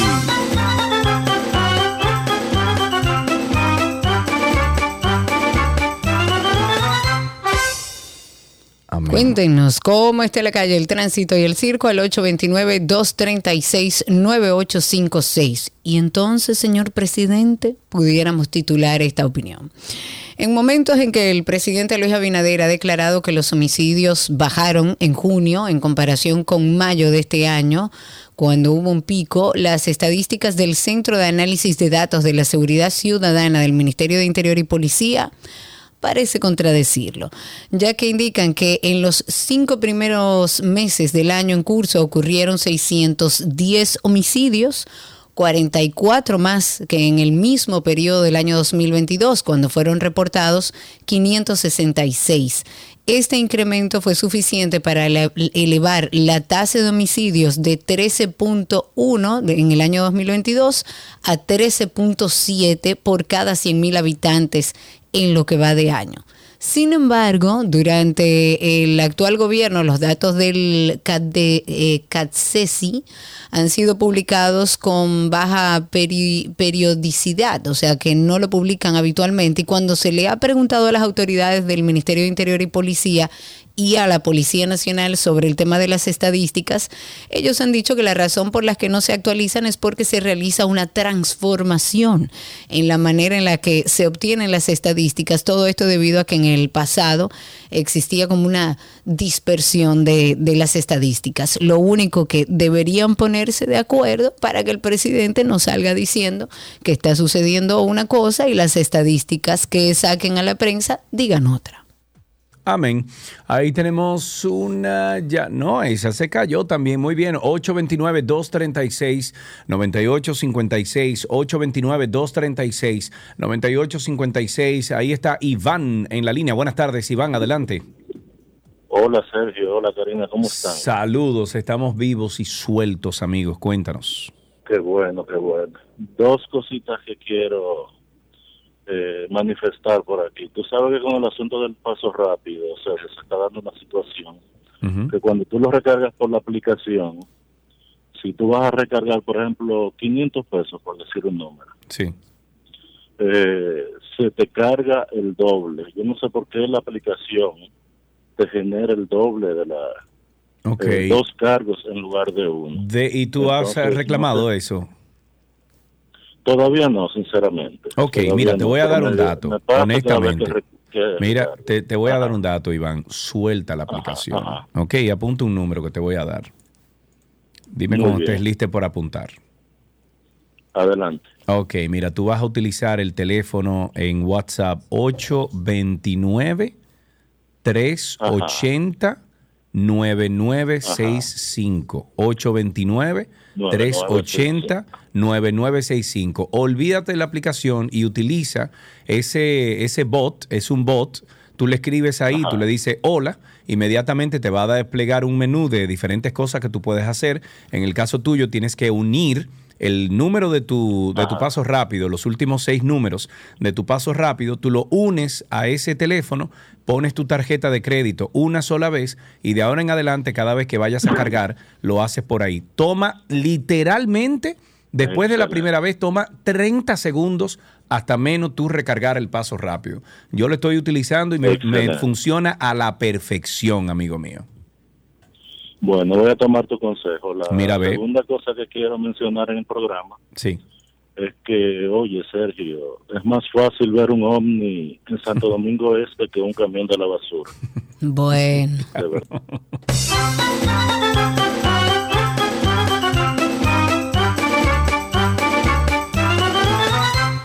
Oh, Dios mío. Vamos a saludar a Nilda y a nuestro amigo Emil de Boarí. De Boarí, de Boarí, de Boarí de Guarí, por, que están escuchando ahora mismo en carretera. Para ambos un abrazo fuerte y gracias por la sintonía, claro que sí. Un beso grande. 829-236-9856. Ahí tenemos a Carlos en la línea. Cuéntanos, Carlos. Sí, buenas. Mira, hablaban ahorita del peaje y los peajes, vamos a decir así. Este peaje de Higüey, Punta Cana, si no se toman medidas ahí con el caos que se está formando ahí todos los días en la mañana y en la tarde, va a haber un juidero ahí del caray, porque la gente se desespera y la gente empieza a meterse en el carril que no va, otros le pasan adelante. Oye, eso es un tollo lo que han hecho ahí. ¿A qué hora, a qué hora es eso más o menos? La mañana es totalmente un caos, sobre todo en la mañana. Imagínate la gente que va a trabajar y tiene serio compromiso, que pasa por ahí. Sí. Óyeme, tuve 20 guaguas de estas que vieron los turistas tarde en la mañana y eso es un desastre total. Eso es en Higüey Punta Cana, en el paso rápido de Higüey Punta Cana. En los dos peajes se está formando ese caos, en el de Higüey y en el de Punta Cana. Eso es un tollo ahí. Muy bien, muchísimas gracias por eso. Ojalá que alguien nos esté escuchando. Ahí tenemos a mi tocayo Sergio en la línea. Buenas tardes, tocayo, cuéntanos. Hey, tocayo, ¿cómo estás? Karina, vamos, vamos bien aquí, vamos bien. Dos cositas. La primera, vamos a llamar los que no han, no hemos tenido ningún problema con paso rápido en ocho años, nueve años que tenemos usándolo. Porque no puede ser posible que todo, todo, todo en la vida. Bueno, hay mira, malo. yo al principio, déjame decirte algo, Tocayo. Yo al principio, cuando me mudé aquí a Punta Cana en agosto pasado, estaba teniendo muchos problemas con el paso rápido. Eh, y de inmediato, bueno, me dieron el WhatsApp para recargar y eso fue, bueno, la maravilla del siglo, porque eso me ha cambiado mi percepción del paso rápido. Eso no quiere decir que los otros servicios que ofrecen no deberían de ofrecer un buen servicio, la misma aplicación, etcétera. Sin embargo, a mí eso de, del WhatsApp, de tener ese WhatsApp de paso rápido con el servicio de Carnet, me ha cambiado mi percepción con paso rápido. Eh, y lo segundo es que sí deberían, ahora con, con Jean-Louis, que está ahí a la cabeza de RD Vial, deberían de homologar todo. Porque es que, por ejemplo, los pasos rápidos de los peajes que están en la carretera de, de la autopista Duarte y los que están en, en las Américas, el paso rápido es a la izquierda. O sea, los carriles de paso rápido son a la izquierda. Sin embargo, cuando te vas al coral, te tiran a la derecha.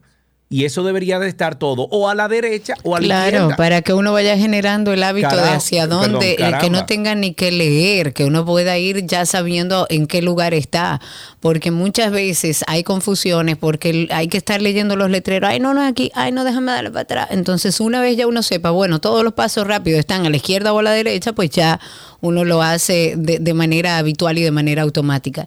829-236-9856 es el teléfono en cabina y a través de Twitter Spaces. 236-9856, 829-236-9856 es el teléfono aquí en 12 y 2. Qué rico. Karina, mira, tú y yo esa noche tenemos que llevar un vinito, una cosa. ahí, A no mí sé hay que dejarme entrar un vino. ¿Qué? ¿A ti? Sí. ¿Cómo pasé? Pero imposible. You make me feel that spring sprung. And every time I Yo creo que yo voy a llorar esa noche. Yo estoy llorando ya casi. Emocionadísima. Señores, yo tengo ahí. años, yo lo he dicho aquí muchísimas veces, yo tengo años que quiero ir a ver a Michael Bubble. Y te lo Años. traen, Bubble. Años. Ahí está JR en la línea con nosotros. Cuéntanos, JR. Saludos a los jóvenes. Yo voy a asumir, porque eléctrico no soy, electricista, que un semáforo es una tiene una caja eléctrica donde tú le dices, eh, fulano, tú vas a durar 45 segundos en verde, después te programas a... Que un Tú lo botoncito. tú lo estás poniendo muy fácil. botoncito, Tú lo botoncito. tú lo estás poniendo Pero demasiado no puede fácil. ser tan difícil. Yo te voy a poner el ejemplo, Sergio Carlos, y tú que estás en Bávaro. No puede ser que una autopista le pongan 45 segundos para un lado y 45 segundos para el lado que pasa un carro cada tres días. Entonces tú ves fila de carro, pues, hermano, programa. Ah, porque tú estás hablando, espérate, tú estás hablando del Boulevard. eh.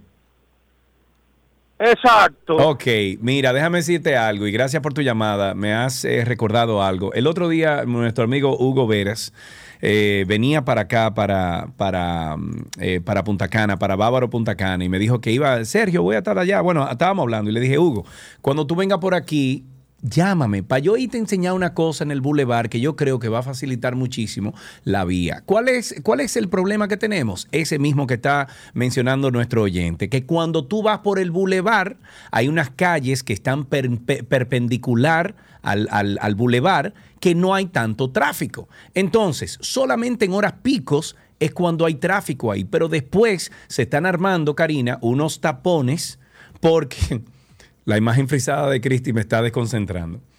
Eh, Cristi.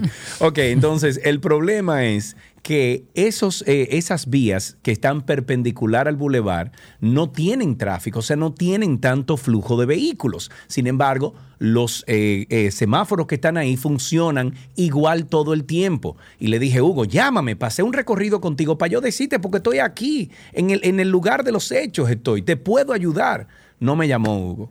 Entonces, lamentablemente, esos semáforos que hay en el bulevar están entorpeciendo el buen tráfico eh, de los que van, por ejemplo, hacia Bávaro, hacia Punta Cana, los que van para Verón, etcétera. Ahí hay que poner semáforos inteligentes que cuando detecten, perdón, cuando detecten un vehículo que quiera atravesar el bulevar, entonces activen todo el sistema para ponerse en rojo, para ponerse en verde, etcétera, y dejar pasar ese vehículo. Pero es como dice el señor, eso no puede estar automático y esperar 45, un minuto, 90 segundos, lo que sea, para que un vehículo pase o para que no pase ninguno porque está automático. Entonces, ojalá que Hugo Veras me escuche algún día, que sepa que yo lo quiero y que lo que quiero es que su gestión sea la mejor que haya pasado por el Intran. Pero se tiene que dejar ayudar de sus amigos, que no le están cobrando nada, eso es lo grande. Ahí tenemos dos llamaditas. La primera es con, déjame ver con quién es, con Fernando. No, Fernando. Fernando. Sí, Adelante. cuéntanos, Fernando. Fernando. Hola, hola. Adelante, sí. Ah, Luis, Luis, Mira, perdón, Luis, adelante. Bueno, igual Luis Fernando, así es. Ah, bueno, Eh, mira, el, te- el tema es este, Sergio. Están ampliando la autopista en la vía, en la llegada a Santiago. Eh, tres carriles, una belleza, se ve lindísimo todo. Pero seguimos conduciendo lentamente por el carril izquierdo. ¿Existe alguna forma de que Intran o qué sé yo quién eh, instruya al conductor a que el carril izquierdo es para adelantar, no es para andar al paso de una tortuga? Porque no tenemos, no ganamos nada con la ampliación. Claro, Una- una estoy de acuerdo. estoy de es. acuerdo. Fernando ahora está en la línea. Buenas tardes, Fernando. Sí, buenas tardes. Eh, sí, yo tengo una pequeña queja con el asunto de, de paso rápido. Eh, Sí. Sucede que yo soy muy un eh, usuario de, de los peajes porque tengo asuntos en el interior, en- aquí en el este y esa cosa. Bueno, yo lo usaba frecuentemente hasta que un día voy, le pongo una recarga y en el balance mío me sale que yo tengo menos 1.400 pesos. El diantre. Yo, pero ¿cómo va a ser que yo le voy a deber al peaje? Ajá. Eh, bueno, agarré, le puse otra recarga de 300 para ver y lo que hizo fue que me rebajó lo, lo- lo- menos 1400 a 1100 pesos, algo así. Ujú. Me, le he puesto correo, he puesto, he, tratado de comunicarme a, a paso rápido, pero Sí. comunicarme con paso rápido, eso es prácticamente un pantalla. Una no, no, no, no, no, no, no, terrible. No, no, eso, eso hay que solucionarlo. Mire, yo le, yo le voy a, yo voy a llamar directamente a Jean-Louis, que tengo cierta amistad con él, y le voy a pedir que por favor me asigne a alguien de servicio al cliente para todos esos problemas que vienen a través de 12 y 2, canalizarlo a través de servicio al cliente, pero que le puedan ayudar. Eh, porque yo sé que, que tienen la mejor de las intenciones de que se arregle el asunto, pero con las intenciones, el camino al, ¿cómo es que dicen? El camino al infierno está lleno de buenas intenciones. O sea que es a, a hacer, hay que operar. Otra cosa que también puedo decir de- del área aquí en Punta Cana, de, de- de los que están en sus vehículos, en las guaguas, Karina, la cantidad de basura que tiran. Sí, hombre. La cantidad y sí, de hombre, basura pero es que, si no lo regulan, Sergio Carlos, no es en Punta Cana, es en todo el país. Los vehículos pesados, tú vas en la camión, en, en la carretera y nunca andan en su carril. No, no, no, no, no, no, no. Y no solo eso, o sea, en un punto turístico, el más importante del país, como es esto de Bávaro Punta Cana aquí, conchale, cuidemos el turismo. Porque eso es parte de cuidar el turismo, porque son 7.2 millones de turistas que entraron por el aeropuerto de Punta Cana en el año 2022. Entonces no puede ser que el- el- la ventana, la puerta a nuestra República Dominicana, un lugar bendito, por, o sea, bendecido por las manos de Dios, estemos en estas condiciones, por Dios. No puede ser. Entonces, a quien, le, a quien tira una basurita, mochale la mano. Hasta aquí, tránsito y circo. Regresamos ahora. Pero, pero usted nunca le ha dado un cariñito a su gordito, su gordito, su gordito. Había una vez un circo que alegraba siempre el corazón. Sin temer jamás al frío o al calor, el circo daba siempre su función. Siempre viajar, siempre cambiar. Otro país, otra ciudad. Es magistral, sensacional. Somos felices al conseguir a un niño hacer reír.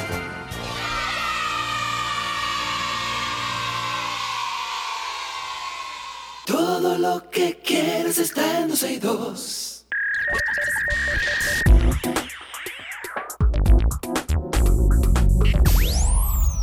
Estamos ya en lo mejor de la web con todos ustedes, recomendando aquellas cosas que encontramos en la autopista de la información, iniciando con YouTube, que ahora usará la inteligencia artificial para doblar videos en varios idiomas. Ya la inteligencia artificial está creciendo, como sabemos, cada vez más, y ¿Tú te son varias El en chino. en cualquier idioma, en el que quieras.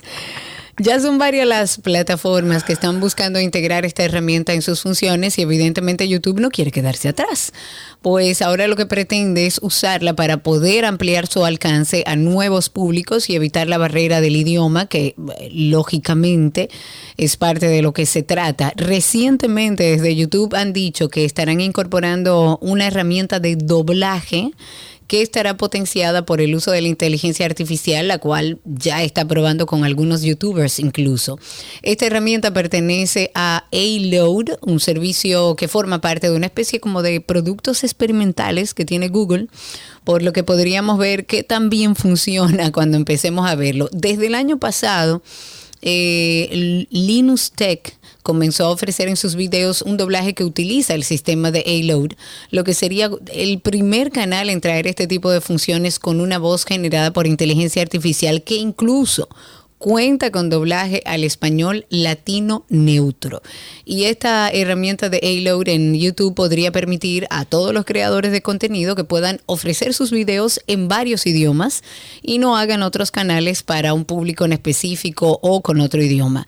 El doblaje hecho con la inteligencia artificial en YouTube funciona como una transcripción de audio del video para poder doblarlo eh, se va a crear, o sea, el creador podrá revisarlo, podrá modificarlo en caso de que haya algún error en la conversación. Y una vez haya corregido y vea todo, entonces se pasará a la herramienta de traducción, se creará el doblaje que podrá estar en la publicación original.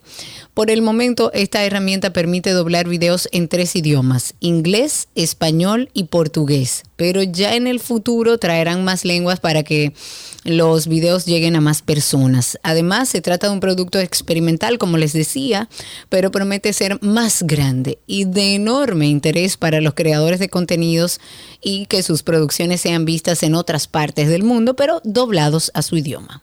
Ok, tengo que la empresa Meta, matriz de Facebook, Instagram, Messenger, WhatsApp, anunció este martes nuevas herramientas de supervisión parental en su aplicación Messenger para los Estados Unidos, para el Reino Unido y Canadá estas nuevas herramientas no permiten a los padres y tutores de los menores leer los mensajes de sus hijos, pero sí les permiten ver cómo los adolescentes usan Messenger. Específicamente los padres podrán ver cuánto tiempo pasa el adolescente en la aplicación, la lista de contactos del menor y la configuración de privacidad y seguridad del hijo. Recibir una notificación si el adolescente denuncia a alguien, siempre y cuando el adolescente elija compartir esa información y ver quién puede enviar mensajes o ver las historias de Messenger de sus hijos adolescentes. El gigante tecnológico liderado por Mark Zuckerberg ha dicho que eh, en Instagram, que tiene más de 1.300 millones de usuarios, los padres que pueden esperar actualizaciones similares pronto en lo referente al tiempo que los menores pasan en la red, Meta ha dicho que pronto los adolescentes verán una notificación cuando hayan pasado los 20 minutos en Facebook, lo que les indicará que se tomen un descanso y establezcan límites en tiempo diarios. Eso no va a funcionar. ¿Tú crees que no? Eso no va a funcionar. ¿Por qué no? Imagínate tú, di que 20 minutos, cada 20 minutos que te salga diga una notificación que tú estás aquí, por favor. Mm, yo creo que puede. Bueno, recuerden además, a propósito de la web, que ustedes pueden ir a Google y poner ahí Karina Larrauri Podcast o Sergio Carlo Podcast y le va a salir todo el contenido que estamos produciendo sobre salud mental y sobre bienestar. Nuevamente en este podcast en el que pretendemos siempre hablar de bienestar y de salud mental. Y justamente partiendo de esto queremos hablar del espectro de los trastornos por déficit de atención, popularmente conocido por las siglas de TDAH. El TDAH es una condición del neurodesarrollo, o sea que acompaña al individuo desde los primeros días de vida. ¿Cuáles son los síntomas? ¿Cómo puedo yo de adulto identificar? Espérate, aquí hay signos de alerta. Se caracteriza por una tríada inatención, impulsividad e hiperactividad. Son buscadores de riesgo, les gustan los deportes extremos, pueden tener adicciones al sexo, al alcohol, al tabaco. Y a pesar de que la investigación sobre el TDA sigue progresando todos los años, hay mucha desinformación sobre este trastorno. Los adultos deben tener la suficiente capacidad como para determinar qué le está pasando, ir a buscar ayuda. Karina y Sergio, After Dark. Karina y Sergio After Dark está en todas las plataformas de podcast. Nos pueden buscar como Karina y Sergio After Dark en Google y ahí aparece absolutamente todo lo que usted necesita para agregarse a esta familia de más de 15 mil personas que están en nuestra plataforma. Hasta aquí, lo mejor de la web en 12 y 2.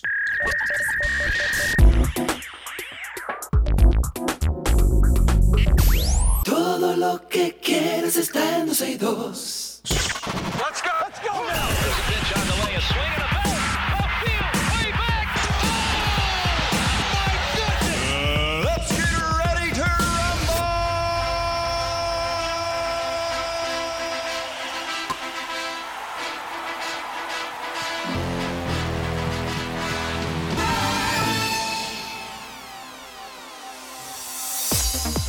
Estamos en deportes, en noticias deportivas y nos vamos con una noticia de deportes centroamericanos. Los deportes de pesas, judo, gimnasia, boxeo y remo sumaron un total de 14 medallas en la tercera jornada este lunes en los vigésimo cuarto Juegos Centroamericanos y del Caribe que se celebran en El Salvador. La cosecha de 14, 14 medallas, incluida una de oro, bravo, 5 de plata, bravísimo y 8 de bronce, elevó a 28 el total de preseas del país, desglosadas en 3 de oro, 6 de platas y, perdón, plata y 16 de bronce. Pesas, eh, bueno, que, que se alzaron con oro, con un oro, 2 de plata y par de bronces. El, ju- el judo eh, sumó 2 de plata y par de bronces, mientras que gimnasia obtuvo una de plata. El remo aportó un bronce, así como el tenis de mesa, el ping pong y el boxeo, 3. Diantre, yo sí tengo años que no juego ping pong. Y digo, yo nunca fui muy Tengo bueno. una mesa aquí, ven. ¿Tú fuiste buena en ping pong? Matías te da una pela. ¿Dónde No, yo tienes no. tú una mesa de ping pong en tu casa? Mi vecina. Ah, ok. y así es que tú estás entrando al patio de tu vecina. Yo tengo una puertita mágica, yo cruzo más, yo, le- yo busco la mix y la pongo en mi casa. Y ella ni se entera porque es como una sola casa. La República Dominicana ocupa ahora mismo el séptimo lugar en el medallero general de la cita multideportiva regional. Arriba nuestros atletas. Sí, señor. En básquetbol, el equipo nacional femenino se situó en la semifinal del torneo de baloncesto al derrotar 76 por 69 al combinado de México en la jornada de baloncesto de los Juegos Centroamericanos. Esmeri Martínez y Cesarina Capellán anotaron 18 puntos cada una, mientras que la veterana Johanna Morton aportó 13 tantos con 7 asistencias en el triunfo de la tropa quisqueyana. El quinteto quis- quisqueyano, que se mantiene invicto con 3-0, esperará el rival al que enfrentará al concluir este programa. La primera semifinal, en la que estará el equipo dominicano, está pautada para celebrarse este martes, o sea, hoy a las 7 de la noche, hora dominicana. Me voy con voleibol. El combinado de Alemania, número 9 en el ranking, ranking, ranking mundial, derrotó este martes a la República Dominicana 3-1 en el reinicio de la tercera semana de la Liga de Naciones, correspondiente al pool número 5 que se celebró en esta nación. Este miércoles, la representación de la República Dominicana está descansando y regresará el jueves a las 6 de la mañana cuando se enfrente a Corea. Ahora las dominicanas tienen marca 3-6 en la tabla de posiciones. Muy bien, hasta aquí nuestras informaciones deportivas en 12 y 2, no sin antes recordarles siempre nuestro podcast de Karina y Sergio After Dark en todas las plataformas de podcast. Ahí hay, señores, más de 80 episodios. El dolor es una sensación que experimentamos desde que nacemos, es una emoción natural. El dolor lo podríamos describir mejor como un sentimiento. Básicamente es un sentimiento de una sensación desagradable que viene causado por una emoción. ¿Cuántas veces nos hemos visto en situaciones en las que por no lidiar con ese dolor buscamos escapar de él, llevándonos a cosechar un trauma mucho más importante en nuestra vida y por mucho más tiempo de lo que debería? Porque nadie nos explicó que el dolor es válido. Eso no es nada, olvídate de eso. Tú te vas a poner así por eso. Tú te vas a poner tan triste o, o te va a doler de esa manera por una cosa tan insignificante. Pero además tengo la situación por encima de que no me permito sentir esa vergüenza porque entiendo que no debo sentirla, porque entiendo que no lo vale. Entonces me quedo como trancado en una situación de sentí esto, pero no me permito sentirlo. Si no me permito sentirlo, nunca lo voy a poder solucionar. Karina y Sergio, After Dark. Usted entra a Google y en Google usted pone Karina y Sergio After Dark y se une a la familia de más de 15 mil personas que ya tenemos ahí semana tras semana expandiendo sus conocimientos. Todos juntos lo hacemos porque tanto Karina como yo aprendemos muchísimo con todos Claro. estos eh, profesionales de la salud que siempre nos acompañan. Karina y Sergio After Dark en todas las plataformas. Vaya a Google, Karina y Sergio After Dark. Hasta aquí, Deportes en 12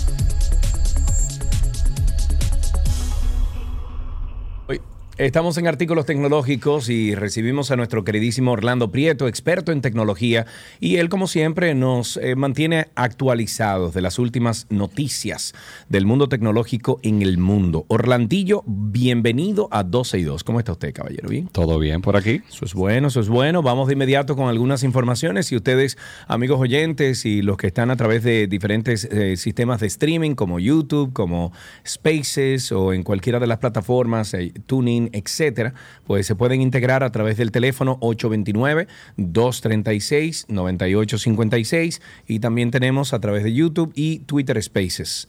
Eh, Orlando, vamos a empezar con lo mismo que te, te hice fuera del aire, la pregunta que te hice fuera del aire. Le pregunté a Orlando si era conveniente que yo dejara siempre el router de, bueno, el sistema completo de, de- de Elon Musk, el, el Starlink, ¿verdad? El Internet satelital, si lo dejara en la cama de mi camioneta. Y me dijo que hay que tener cuidado con el router. El router, me parece. El sol, ¿no? Sí. Sí, el router, que ese tipo de dispositivos normalmente cuando suben, principalmente lo, lo que he leído normalmente, una de las recomendaciones que hacen los, eh, eso se debe comportar muy cercano al baúl de un carro y cuidado sin más, que normalmente llegan a temperaturas mucho más altas de lo normal, Eh, principalmente de la de adentro del vehículo que no comparte aire acondicionado en los momentos, por más que sea y las temperaturas no es igual.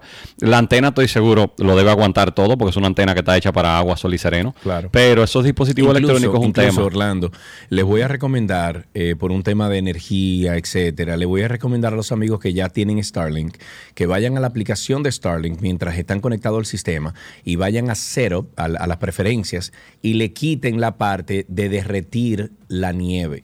Que eso aquí Sí, no funciona. Es muy importante porque eso calienta. Aquí no pone, pero dicen que a veces en sitios donde se pueda poner un poco frío, empieza a hacer eso y puede, puede hacerle daño. Ellos lo dicen. Eh, ellos tienen un tema aparentemente de que van, hay un update que está publicado, que todavía no ha salido, que van a quitar eso según la georreferenciación. Por Ah, ejemplo, bueno, es muy fácil saber si tú tienes el punto en República Dominicana. Tú Claro. dices, oye, en República Dominicana no va a caer nieve, quítalo. Eh, Pero bueno, pero hasta el momento tienen que apagar como tú dices, o sea que es una, una muy Yo buena me di cuenta cuando estaba haciendo el setup que a mí me gusta siempre como entrar a, a todas las... la- Apoyar, como Exacto, apoyar, exacto. literal. Y, y entonces cuando vi eso, digo, vean que aquí no cae nieve. Y si yo estuviera en Jarabacoa, tampoco es necesario porque es el rocío y eso se ve en la mañana. O sea que Sí. eso no, no es necesario. Quítenselo por un tema de, de como Claro. dice Orlando, de, de seguridad y además de eso, eh, para que no utilicen más energía de la cuenta, porque eso tiene que tener una resistencia Claro. dentro. sí, Ah, sí. Mira, tengo entendido que lo que hace es la misma antena con los mismos eh, la parte electrónica de adentro. Ellos mismos hacen un proceso que hace que se caliente y con eso pone esa gente están en otro nivel, ¿entiendes? Pero igual, definitivamente les- le- son cosas que no creo que, que ayuden a alargar la vida del dispositivo. nada, o sea que apáguelo. Ok, Y más aquí. vamos con lo primero que tengas ahí. Bueno, por esa misma línea, el- los últimos días eh, se ha publicado una prueba de una compañía eh, norteamericana que se llama AST, que publicaron las pruebas de que lograron hacer desde un satélite una conexión 4G LTE normal con un dispositivo normal y corriente. Entiendes, un dispositivo, como le llaman allá, off the shelf, un dispositivo de venta normal que no tiene una antena especial. ¿Cómo es así? la primera vez. Eh, Básicamente es una antena. El mismo celular se logró conectar a esa antena que Ajá. está en un satélite en vez de estar arriba de un edificio o en un pote de luz, como dice en buen Pero, dominicano. pero con la frecuencia que utiliza el celular. con la misma frecuencia, pero hay un tema de distancia. Entonces, estos satélites lograron hacer la comunicación a larga distancia, que es más larga que la normal que tú utilizas en tierra. Entonces, imagínate tú el poder tener una red eh, de satélites que tú puedas poner en lugares donde normalmente te cuesta. Imagínate lo caro que pone en el medio. Yo siempre uso el ejemplo más estúpido, pero Bueno, básico. pero Sí, en el Pico Duarte, a Sí, poner un cable y llevarlo es difícil. Perdón, pero perdón, al final, una cuestión que está a 800 kilómetros para arriba, que esté mirando a, vamos a decir, República Dominicana, eh, no sé qué tan pinpoint, o sea, no sé qué tan exacto pueda estar esa señal, sino que tú digas toda la región de República Dominicana, tírale para allá la, la frecuencia. Bueno, el tema que acuérdate que eso tú puedes poner una mega antena en ese satélite, pero y tu celular tiene una mega antena. ya. Tu celu- acuérdate que doble vía la comunicación. Sí, ese es el claro, tema principal, porque ahora mismo lo que yo yo digo el Wi-Fi, ahora mismo tú me pones Wi-Fi, yo te puedo poner Wi-Fi que salga a 5 kilómetros eh, en el mar. Yo te puedo poner una antena que tú recibes allá, Claro, pero tu celular no que tiene la fuerza. No tiene que ver. bueno, y tú no tienes la fuerza. Óyeme, tú no tienes, tu celular no tiene la fuerza para que Claro. devuelva esa señal, ¿entiendes? Claro, entonces, ya, ya, ya. como es doble vía, es un tema. Entonces, esta es la primera vez que han logrado hacer esto. Tú sabes que ya hemos mencionado aquí varias veces, el mismo casualmente Starlink está haciendo el tema de que van a ofrecer un tema celular que dicen que parece que va a ser un tema eh, que va a, ten- a tener hasta 5G, pero hasta el momento es una red más destinada para temas de emergencia. Sí, no sí, es una red para tú estar haciendo llamada de un tema de que tú estás en un sitio de emergencia y tú tienes, en vez de un teléfono, "Güey, estoy y aquí". en vez de tener un teléfono satelital, puedes usar Claro. tu mismo dispositivo. Lo que Claro. está tratando de hacer AST móvil, que está asociado con AT&T en este caso de Estados Unidos, están tratando de convertirlo como una red normal y corriente y poder cubrir los espacios en los cuales es muy difícil poner el, el famoso, como dicen, el pote de luz y los cables. Entonces, nada, es bastante interesante. Es una prueba que ha sonado mucho porque es algo que se está esperando eh, que tenga éxito y, y nada, Entendido. que simplemente Ok. Yo no sabía que eran casi las dos y media, o sea que un último tema, dale, el más importante ahí. Eh, bueno, el, empezaron a salir los todos reviews del Google del Pixel Fold, ya del, del dispositivo que, que- que se dobla, el celular que compite con, con el de Samsung. Y bueno, los reviews no han sido, han sido muy buenos en la capacidad de equipo, han sido muy malos en, en el pantalla. hardware. Entiendes, el dispositivo, ya hay algunos que tienen una línea y todo. Claro, que- es, que, es que señores, que yo no entiendo cómo que esta gente lo van a lograr. Bueno, pero el de Samsung tiene, va por la cuarta para la quinta y no da ningún problema ahora mismo. Seguro, Fuera de no todos los problemas que tuvieron al principio. No, no, no, no no. Mira, hay muchos usuarios aquí en República Dominicana, hay muchísimos en la calle.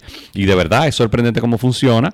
Eh, No es mi tipo de dispositivo, no es, no es mi favorito, pero la realidad es que funciona. En el caso de Google teníamos una esperanza muy grande porque tú sabes que este tipo de tecnologías dan el, el- el salto cuántico Sí. cuando tienen competencia fuerte. Claro, y con Google se espera una competencia. Lamentablemente parece que vamos a tener que eh, esperar un año más porque hay varias que se están empezando a abrir, en- a, a tener una línea, a abrirse un poco en el borde. Entonces, aunque el software es muy bueno, por lo que dicen, que son cosas que se pueden emular, lamentablemente han empezado a, a dar unos cuantos problemitas y no tienen ni dos semanas que salió, o sea que nada. Mira qué bien. de Bueno, lo que pues, preguntaron ahorita de Spiro, si es del sí. CRM, nada más para ¿Qué es decir. el- qué es lo había mencionado en ese momento. Si es el- el- lo que entiendo, es el tema del CRM que tiene inteligencia artificial. Lamentablemente, los CRM, hay muchos que son muy avanzados. El agregar inteligencia artificial, a mí me parece ahora mismo, hay muchas explica lo que cosas. es un CRM. El CRM básicamente es un, un sistema centralizado de manejo de tu relación con tus clientes, por Tus así exactamente. Donde tú tienes cualquier cosa, tú tienes desde Tú cuántas veces tú has conversado con sea, tú ellos, llamas, sus por ejemplo, números. tú llamas a tu cliente hoy, le, le- lo habla por WhatsApp, eso lo dice, hablé con tu cliente por WhatsApp. Eso tiene como una bitácora de todo lo que tú haces con tu Es cliente. como el que tú llamas ahora mismo a una pizzería, a una farmacia y te dice, buenas Claro. tardes, señor Carlos, eh, su La pedido todavía no está, faltan tal cosa. cosa, no sé Ese tipo de cosas. Entonces, esto tiene inteligencia artificial, lo han lo han empujado mucho, están gastando muchísimo dinero en promoción, en YouTube y todo. Lamentablemente ahora mismo eh, eh, suena mucho porque ahora mismo lo que está de moda es a lo que sea meter la inteligencia artificial y después averiguamos si se vende o no. Entonces yo creo que todavía es muy temprano para uno ver si va a ser un producto como para yo confiarle todos los clientes de mi empresa y, y confiar en eso. Así que nada. Bueno, con eso finalizamos entonces, Orlando. Muchísimas gracias por estar con nosotros. Ahí está diciendo Amelie Ramfis, presidente 2024-2028. Amén. Oh, Hasta aquí. Artículos tecnológicos. Adiós, Orlando. Bye bye.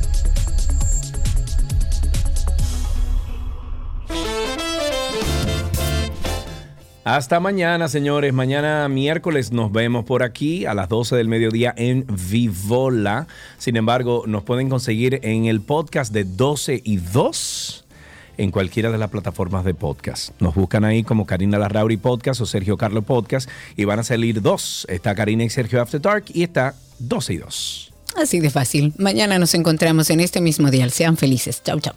Ah, mira vos.